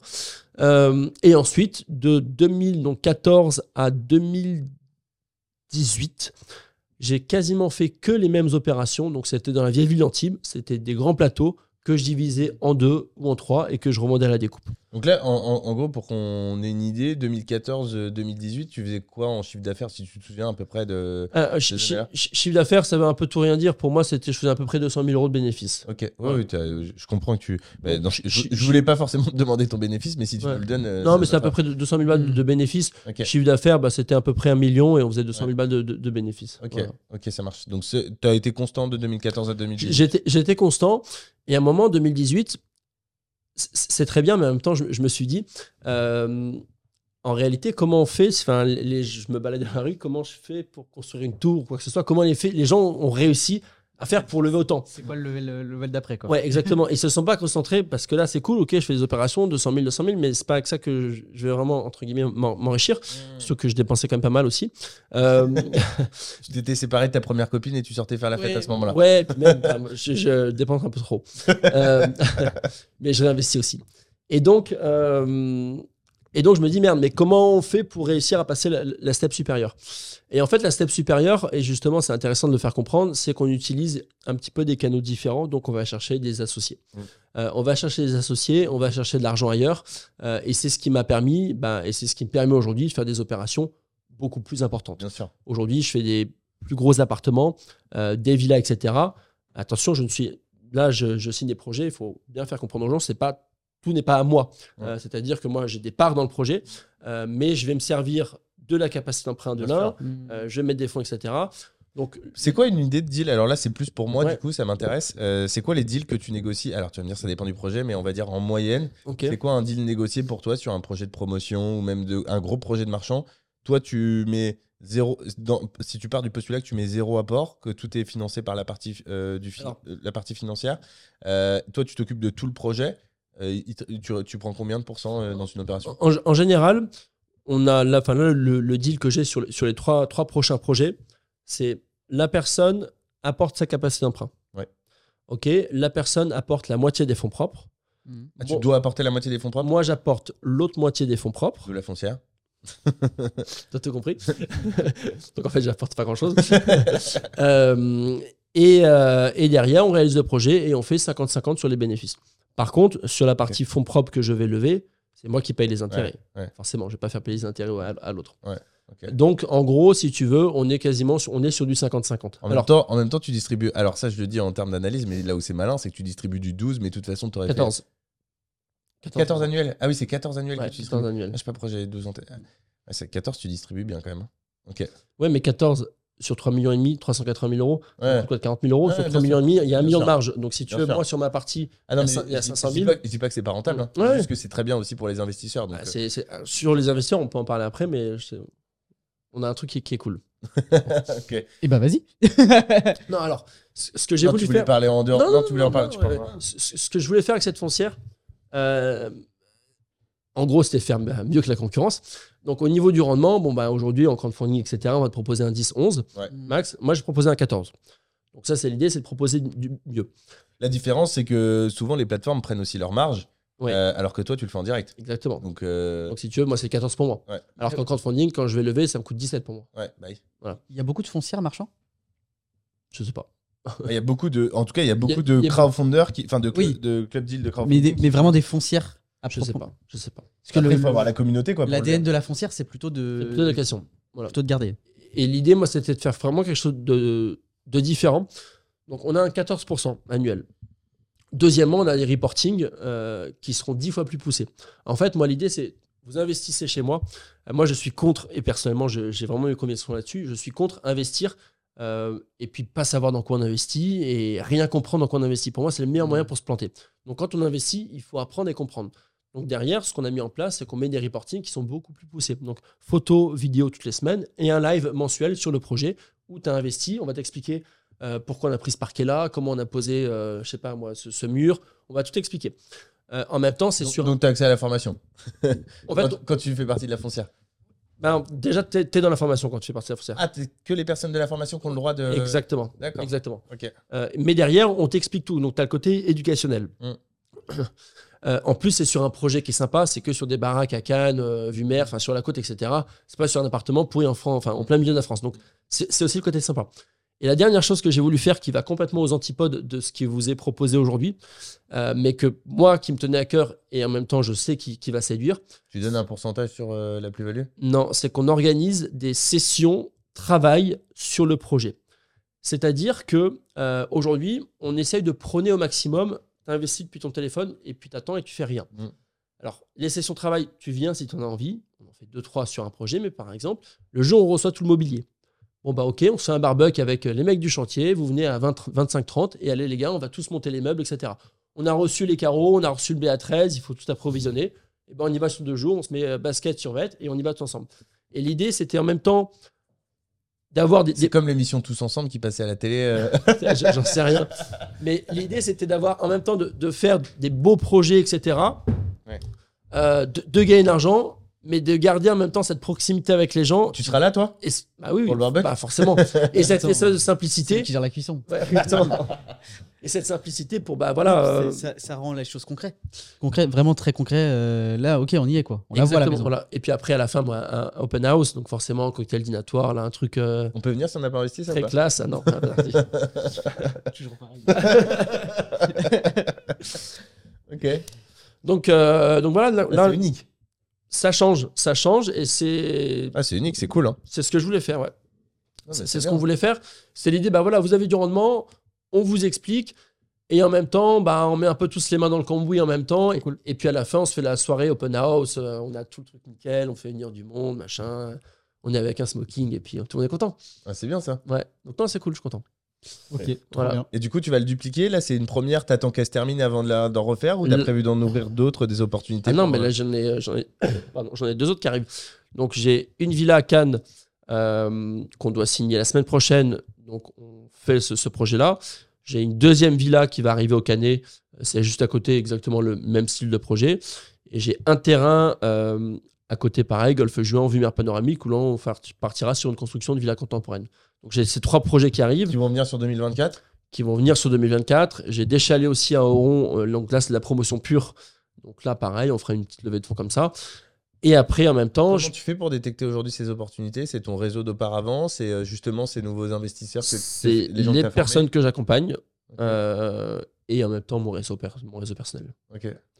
Et je ferai aussi des projets à l'étranger. Moi, j'ai une, euh, bah, j'ai fait à la base un projet à Bali avec plusieurs personnes. Et donc, l'idée, c'est aussi de temps en temps. Là, on va faire un. Pardon, j'ai déjà le terrain. J'ai un terrain au Mexique à Tulum. Donc, on va, je vais le revendre à la société. On va lancer ce projet aussi avec la foncière. Donc, on va faire la construction de la villa euh, sur Tulum. Et puis après, euh, j'aimerais bien aussi faire quelques projets à l'étranger de temps en temps pour le côté un peu sympa. L'aéroport de Toulouse vient de. Fini, ouais. C'est euh, ouais, c'est j'ai vu l'info il y a trois- ouais. il y a quatre jours, je crois. Exactement. Ouais, c'est ça. Voilà. Ok. Ok. Et, et Bali, euh, t'es avec combien de personnes sur ce projet à Bali? 5. Ok. Euh, et du coup, comment ça se passe quand tu achètes à 5 à Bali? Tu, Vous répartissez euh, bon, les bénéfices, j'imagine? On se répartit les bénéfices. Tous les 6 mois, on se verse les loyers. Ah, c'est du locatif? Ouais, c'est du locatif. Là, on va la revendre. Euh, alors, c'est un... Elle est où à Bali? Elle est au bout. Ok. Mais euh, Elle doit être insane, la baraque. elle est grosse, ouais, elle est pas mal. Ouais, Bah, sur Instagram, euh, regarde mon, ma troisième, euh, troisième vidéo. Ouais, 6 chambres. Enfin, c'est un, un gros, gros machin. Que- que- Quel prestataire t'avais choisi? Euh, on avait pris Magnitude. En fait, à l'époque, on y allait, on les a un peu. Enfin, ça s'est vraiment lancé à partir de ça. Euh, et on a été les premiers à faire une villa à plusieurs. Ok. En fait, moi, moi, je voulais une villa là-bas, mais j'avais pas l'argent pour euh, tout acheter euh, comme ça. Et donc, ben, la communauté, on a eu les investisseurs. Et derrière, on a fait ce projet-là. Euh, là, qu'on va remettre à la vente. Et puis, moi, derrière, je vais en lancer d'autres à l'étranger aussi, comme ça. On a achat-revente marchand à chaque fois? Achat-revente avec à chaque fois de la location coûte si tu veux, sur tous mes projets. Alors, attention, je fais de l'achat-revente, mais toujours entre la fin des travaux et la vente, je fais de la location courte durée. Euh, c'est quelque chose que je fais obligatoirement à chaque Combien de fois. temps? Le temps que ça se vende. Ok. Ah oui, tu Ah, l'optimises en location que ça- t'optimises ta renta. euh, à chaque fois, obligatoirement. Pour plusieurs raisons. Premièrement, ça me paye tout ce qui est mobilier. Euh, deuxièmement, tu peux avoir des locataires qui viennent une semaine et puis qui se disent bah, euh, trop bien votre, votre maison, votre appartement, bah, tiens, je vous l'achète. Euh, arrivé? ça, m'est- ça a failli arriver à mon frère, c'est pas arrivé. Et puis, pour une raison aussi, pour moi aujourd'hui, on ne vend plus qu'un bien immobilier. Aujourd'hui, on vend un bien immobilier, un produit financier. Et moi, c'est ce que j'explique. Par exemple, là, on fait une villa à Cannes. C'est une villa qu'on va revendre à peu près, on va dire 5 millions. Cette villa qu'on revend 5 millions, la personne qui, nous- qui nous l'achète derrière, dans les très bonnes années, elle peut faire 500 000 de loc. Et dans les moins bonnes années, elle peut faire 200 000 de loc. Donc, euh. Donc en 2018, euh, et tu lances la formation d'ailleurs en quelle année? Euh, 2020. Je lance la formation en Ah, T'es que depuis 3 ans sur les réseaux, toi? 2020 2019, euh, un des deux. Mais ouais, ça fait pas très très longtemps que je suis sur le réseau. Ah, c'est Enfin, marrant. pas très longtemps. Oui et non. Euh, et maintenant, j'en vois plein qui, qui, qui apparaissent et qui ont largement augmenté au niveau communauté. Ouais. Mais Qui sont tes enfants? Non, non, non, il y en a. hein. Il y en a qui ont fait ta formation Il y en a et. plein. Il y en a plein. Et après, qui se mettent euh, formateurs, bien évidemment. Bah, c'est le, c'est- tant mieux. Ouais. Tant mieux. Moi, ça me dérange pas du tout. Euh, mais oui, il y en a plein. Ok. Et donc, du coup, t'as lancé en 2019 cette activité-là? J'ai lancé en 2019 cette activité-là. Euh, à la base, ça a été très particulier. Pourquoi? Parce que euh, bah, tout de suite, il a fallu montrer ce que tu faisais, euh, il a fallu en parler, etc. Euh, et donc, bah, c'est un peu bizarre, surtout dans le monde à l'époque du, du marchand de biens, etc. C'est pas quelque chose qu'on montrait. Et, donc, il a fallu tout dévoiler, etc. Ça a été assez compliqué, même parler devant une caméra, etc. C'est bah, quelque chose de nouveau. Mais derrière, non, je, je regarde pas du tout. Et c'est vrai que les réseaux sociaux, même si personnellement aujourd'hui, ce que j'aimerais le plus, c'est tout supprimer et ne pas en avoir. Ah ouais? Ouais, parce que ça me. Bref. Mais euh, ça a vraiment du pouvoir. Ça a vraiment du pouvoir. Tu peux faire des, des choses qui sont incroyables. Pourquoi tu veux. Enfin, sauf si c'est indiscret, mais Non. pourquoi tu voudrais tout supprimer Parce que je trouve que. Je trouve que c'est. euh, alors, beaucoup moins maintenant, mais à un moment, même si tu es producteur, Ouais. tu deviens piégé de tes réseaux. Euh, et tu deviens aussi consommateur. Alors, beaucoup moins maintenant, mais il y a une époque, en toute transparence, où même des fois, j'étais arrivé à un point où je faisais des choses pour les montrer, mais je prenais. C'était plus pour prendre du plaisir à faire une chose, c'était pour la montrer. Et pour moi, c'est pas du tout le, le- le but de, de- de- de la vie. C'est pas de montrer, c'est de prendre du plaisir dans ce que tu fais, tu vois. Euh, et je vois tellement de personnes aujourd'hui qui sont toujours là à montrer, montrer, montrer. Ok, c'est cool. Mais le but de ma vie, c'est quand même de, de prendre du plaisir. Donc aujourd'hui, je suis très présent sur les réseaux sociaux, mais je vais parler quand j'ai vraiment quelque chose à dire et je vais montrer quelque chose qui, qui a de l'intérêt. Je vais pas parler pour rien dire ou montrer des choses qui n'ont rien à foutre. Quoi. Tu t'es fait piéger par ton propre personnage en fait. Au bout d'un En fait, moment. je me suis fait piéger par mon propre personnage, exactement. Et, euh, et c'est vrai que là, maintenant, je prends vachement de recul par rapport à ça. Et, euh, et voilà, si tu veux, tu as entre guillemets le Carolin des réseaux et, et la vraie personne. Euh, mais Ça va, vu- il est, il est sympa en vrai, il a l'air. Pour l'instant, sans ça. j'ai vu, j'ai vu des personnes, euh, mais qui sont devenues. euh, bah, déjà, ils ont un Ah melon. bah, nous, on veut des noms. Non, non, je, je donnerai pas de nom, mais si tu veux, ils ont un melon comme pas possible parce que tu es sur les réseaux. Enfin, t'es pas DiCaprio, faut descendre sur terre, quoi. Ouais. Euh, on- on- on- Donc voilà, moi, c'est ma vision des choses. Les réseaux sociaux, c'est- bien. euh, mais je pense que tu vois, même pour mon activité de formation, etc., en réalité, avec un bon site internet, aujourd'hui, je pense que j'aurais quasiment le même, même résultat. Ah ouais? Ouais. T'aurais pas besoin des réseaux sociaux pour communiquer, tu penses? C'est quoi Sincèrement- du SEA et du SMA, quoi? Sincèrement, je pense qu'avec un bon site internet, etc., Mm. justement, en fait, en disant aux gens, bah, j'ai pas le temps d'être sur les réseaux parce que je fais de l'immobilier. Le contre-pied. Exactement. Mm. Et le contre-pied marcherait euh, très bien. Alors, c'est pas quelque chose que je prends parce qu'aujourd'hui, ça, ça me sert quand même à, à Ah, faire des toi, choses. T'as déjà fait ta communauté, ça serait dommage de t'en priver aujourd'hui. Ex- Exactement. Mais euh, pour moi, les réseaux, c'est tout sauf, euh, c'est tout sauf me- ma, ma finalité. Euh, après, voilà, Est-ce ça que ça te dessert dans certains projets aujourd'hui ou pas du ça tout m'a desservi. Ça t'a desservi? Ça m'a desservi. Ouais, ça m'a ça m'a desservi. Ça me dessert moi maintenant. Euh, Avec des acteurs euh, vraiment d'un step supplémentaire? ouais, ça m'a desservi. Ok. ça m'a desservi à une époque, mais maintenant ces acteurs-là se mettent sur les réseaux et ces acteurs-là maintenant euh, Accepte le fait que. tu- et, et aiment beaucoup. Moi, j'ai j'ai mon notaire qui me suit sur les réseaux, euh, qui m'envoie des dossiers grâce à ça. Euh, ça fait même bizarre. J'arrive en signature, il me dit, ah bah vous étiez, vous avez fait ci, ça, ça, etc. Donc, je dirais que il y a eu un assouplissement par rapport à ça. C'est vrai qu'au début, ça, ça me desservait par rapport à certaines Non, personnes. puis en plus, tu as pris un biais euh, 2019. euh, Là, aujourd'hui, on en parle un peu moins, mais c'était l'époque des formateurs, etc. C'était pas facile à assumer comme position. Moi, j'ai à un moment donné, ça m'a traversé l'esprit de le faire. Je l'ai je l'ai fait un petit peu, même avec Erwan aussi. On- on- nous, on a arrêté parce qu'on on n'était pas à l'aise avec l'image, en fait. Parce que tu te fais quand même dégommer de partout. Tout le monde te dit tu es un vendeur de tapis. Et ça, c'est difficile Alors, à je me suis, je me suis hein. pas trop fait dégommer. Euh, Les gens l'assument pas trop en face de toi, Alors, ils ils, le pensent dans le ils- fond. ils l'ont pas assumé et je me suis sincèrement pas fait trop dégommer euh, sur cette partie-là. Euh, donc en réalité, ça va. Mais il y en a plein qui le pensaient très fortement. Ouais, mais qui le disaient pas, c'est Voilà. tout. Mais euh, et du coup, c'est vrai que c'est une image qu'il faut accepter d'avoir. Et pour autant, aujourd'hui, tu as quand même monté un truc qui a, qui a l'air de, de bien tourner. Ouais, ça marche très bien. ouais. Et, euh, et, et tu vois tes intérêts. Fallait accepter de subir un peu, un peu, je dirais un peu, alors dans une, dans une moindre mesure quand même, mais un peu comme les influenceurs euh, en 2012-2014, tout le monde se foutait de leur gueule et aujourd'hui tout le monde a envie d'être influenceur. Exactement, c'est ça. Tout le monde disait ouais ils sont ridicules à aller euh, faire les Marseillais et les machins, sauf que aujourd'hui tout le monde se dit tiens j'aimerais bien aller. euh, Exactement. voilà. Bah, même bah, les premières stories facecam, si tu veux. Pour moi, c'était Ouais. C'était hyper dur. Euh, parler devant le téléphone, je me disais, mais j'ai l'air con. Mes potes, ils vont me dire, mais qu'est-ce qu'il fait cet abruti Parler devant le téléphone. Mais après, euh, bon, après, si Ça t'a apporté quoi euh, aujourd'hui le C'est quoi le au-delà de tout l'écosystème que tu as fondé, qui tourne, etc. C'est quoi le l'événement où tu vois tu parlais d'événements à Rennes par exemple, Non, un truc que tu as alors- fait qui a été marquant et tu sais que c'est grâce à ça? en fait, ça m'a apporté personnellement énormément de choses. Euh, déjà, mieux m'exprimer, parler aux gens, etc. Un exercice, parler devant une caméra, pour moi, c'était très compliqué. Tu es tout seul devant ta caméra, tu rien à dire, c'est très compliqué. Donc, déjà, ça m'a, moi, personnellement, énormément développé. Ça m'a permis d'être beaucoup plus sociable. Aujourd'hui, je peux parler à n'importe qui, etc. Ça m'a énormément aidé là-dessus. Après, en termes d'événements, ça m'a permis, bah oui, de faire d'intervenir à des séminaires, de faire des trucs qui sont, qui sont super sympas. Euh, j'ai même des peut-être des séries qui m'ont contacté pour peut-être lancer quelque chose. Donc ça, c'est des choses qui, qui m'intéresseraient. Genre Euh, un peu euh, l'agence. euh, exactement, ouais, ouais. Ah, c'est stylé ouais, ça. on, on verra, mais Ah, c'est stylé. mais mais ça c'est ça c'est le côté très cool, voilà. En fait, ça permet de bah, et même au niveau des rencontres, maintenant, je Mm. rends, bah, j'ai des très bonnes personnes Mm. que je rencontre grâce à ça. Ok. Voilà, et qui se sont intéressés à ça, qui au début étaient réfractaires, et puis maintenant qui se disent, bah tiens, peut-être que c'est pas, pas trop mal.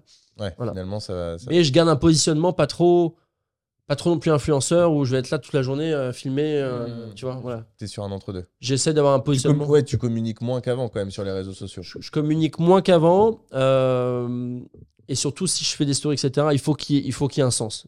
Il faut que je- quand je dis quelque chose, il faut que c'est de l'importance. Je vais pas en train de prendre mon café si, si je- ce que j'explique n'a aucun sens, ce que je montre ne fait pas rêver personne. Enfin, je m'en fiche complètement. m'en fiche complètement. T'avais aussi une structure. euh, parce que j'avais cru voir ça, mais euh, du coup, c'est peut-être plus d'actualité. À un moment donné, avais, tu travaillais avec tes parents plus qu'auparavant sur la structure bateau. Ça, aujourd'hui, c'est. Alors, la structure bateau, je, même peut-être que je regarde un peu. Ils avaient lan- lancé cette boîte-là, euh, qu'ils ont vendue. À la base, ils s'étaient dit, bah tiens, bah, les enfants vont reprendre. Mais il y avait le côté où nous, on voulait faire un truc un peu différent. Donc, on n'a pas repris euh, cette activité-là qui s'appelait Art Yachting, euh, qu'ils ont vendu à des jeunes qui aujourd'hui qui font beaucoup de locations, etc. Je pense que ça marche euh, même très très bien.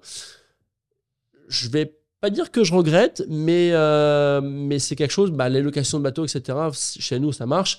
Ça aurait été complémentaire peut-être à ces prestations. ça aurait, été, euh, ça aurait été complémentaire. J'en ai loué des bateaux, par exemple, je donne un exemple.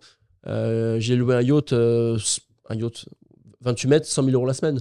Euh, la commission sur les bateaux, c'est- c'est 15%. Ok. Donc c'est une obligation. Donc mine de rien, euh, bah, tu as quand même beaucoup de locations de bateaux euh, l'été qui se font sur la côte. Mm. Donc c'est quand même pas rien, tu vois. Ah oui, c'est clair. Donc euh, c'est et après, euh, moi j'aime bien, donc c'est c'est intéressant. intéressant. Ouais, c'est un domaine que t'aimes bien. C'est un domaine que j'aime bien. ouais.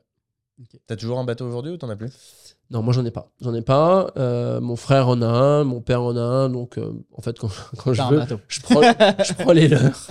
Et sinon, je, je leur laisse les emmerdes et je prends les avantages. Ok. Euh, et du coup, donc là, on avait fait le point un petit peu sur 2023. En, en quelques chiffres, aujourd'hui, tes activités, l'ensemble de tes activités, ça génère. Alors, tu, quand je te posais le chiffre d'affaires, tu me disais le bénéfice.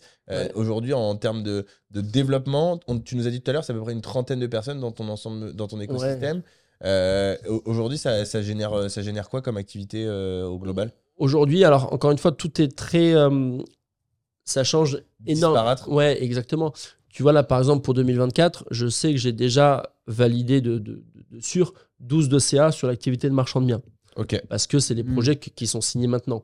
Euh, maintenant, du marchand de je biens. peux, voilà, je peux peut-être en signer encore deux autres, mais qui tomberont en 2025 ou 2026. Bien sûr, Tu vois, ces projets-là, je les ai Mm. validés en 2023. bien sûr. Donc, euh, c'est c'est très variable. C'est très variable. Mais du coup, là, sur 2024, tu vas faire à peu Il va près vouloir un chiffre. hein. Je te- 12 millions de, de chiffre. d- Non, mais si, où tu veux.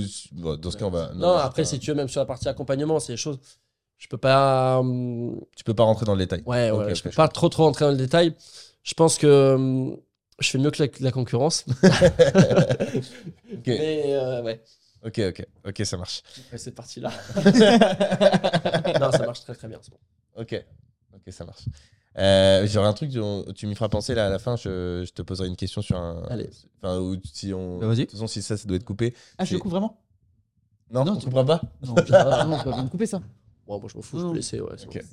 Euh, euh, bah écoute, non, mais c'est pas mal. On a fait le tour. Bah, je écoute, on a deux questions à te poser. Pour la deux, fin. Ouais. deux questions magiques. Allez. Euh, Est-ce que tu as une passion inavouable? Un toc, un truc dont t'es pas forcément très fier, Alors, t'en as une, c'est obligé. que personne ne connaît Euh, On va te donner celle de Simon que tu connais, par exemple. Simon, et tu dois peut-être le Est-ce savoir. que déjà, sans, sans qu'on te donne d'exemple, est-ce qu'il y a quelque chose qui te vient en tête? Ah bah oui. Vas-y, on. Bah alors voilà. Bah les femmes. Alors tu les aimes comment? J'aime toutes. Non, non, non. Non. euh, Ouais, la séduction.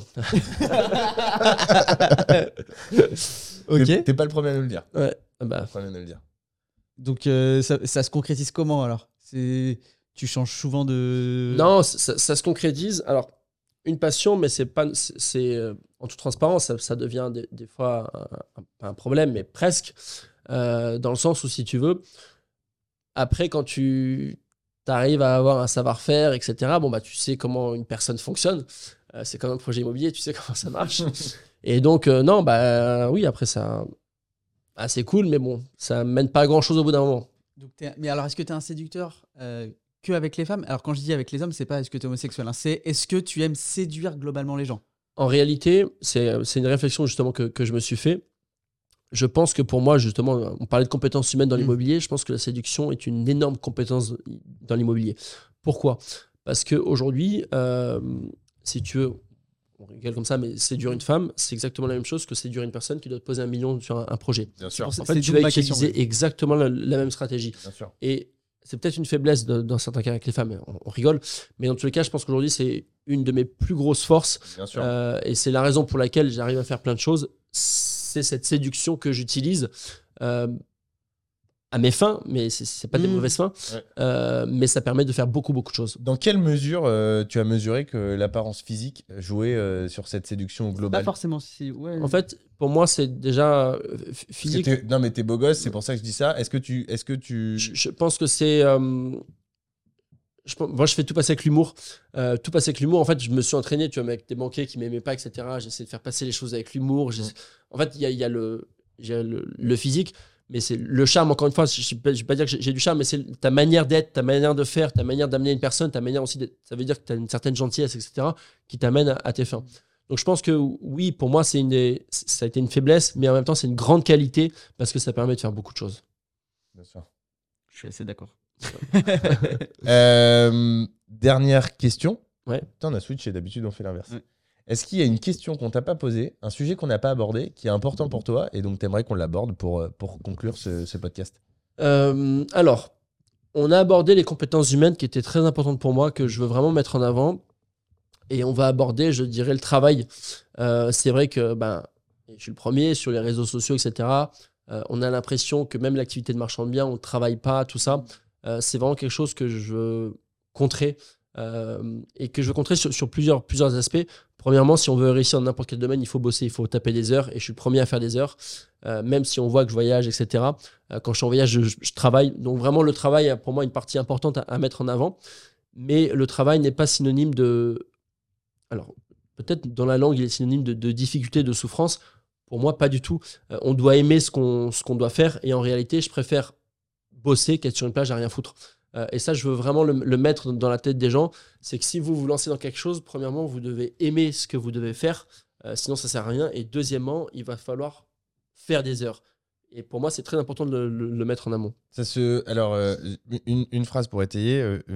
Enfin, fais de ta passion euh, ton travail et tu auras l'impression de jamais travailler. Exactement. Et deuxième chose, ça se matérialise comment? T'es quoi? T'es du genre à bosser de 8h du matin à 19h T'es du Non, genre de bosser alors, à je- 9h à, 15 à 17h Je, je suis pas quelqu'un qui va faire euh, aujourd'hui qui va taper. Alors, j'ai changé justement dans, dans mes manières de travailler. À l'époque, je pouvais faire du 8h, même 1h du matin. euh, j'étais- je travaillais très, très, très longue période, mais irrégulière. C'est-à-dire que je vais travailler une semaine à fond, puis après pendant deux semaines, je vais rien foutre. Ouais. Aujourd'hui, c'est vraiment l'inverse. Je vais faire peut-être 4-5 heures max par jour, mais par contre, je vais travailler tout le temps. Tout le un, temps, tout un tout le temps. métronome, quoi. Exactement. Il n'y a pas une seule journée, euh, même le dimanche, etc. Là, je vais prendre ce week-end, mais encore, je sais que je vais travailler. Pour... Ça fait très longtemps que j'ai pas pris un week-end off, Euh, mais encore une fois, je sais que j'ai un peu travaillé. Mais sinon, il n'y a pas un seul jour où je vais pas faire au moins 2-3 heures de, de travail. Euh, et la régularité, pour moi, c'est la, la clé. Par contre, cette régularité, de- de- encore une fois, c'est- mon point de vue. Euh, moi, taper des, des- des jours de 12 heures, je pense qu'il faut en Mmh. tout cas, ma, ma journée parfaite, ça va être aussi du sport. C'est une obligation. Ouais. Donc, faire du sport, euh, prendre un peu de plaisir dans n'importe quoi. Ça peut être aller voir des potes, euh, lire une connerie, enfin, peu, peu importe. Euh, et en même temps, faire ses heures. Et c'est comme ça qu'on arrive à avoir un équilibre et une vie aussi qui est sympa. Bien sûr. Ok. Ok, trop bien. Voilà. Trop bien, trop bien. Bah écoute, en tout cas, merci à toi. Non, mais merci à vous. Parce hein. que tu as été euh, extrêmement transparent. Ouais. Euh, je pense qu'on a vu un Carolin qu'on n'a pas forcément l'habitude. Ouais. Donc euh, c'est hyper intéressant Ouais, très cool. ce que tu en as pensé? Et, euh, Content de t'avoir rencontré. Bah, moi aussi. Merci à vous. Et puis nous, on vous dit à la semaine prochaine. Salut. Ciao.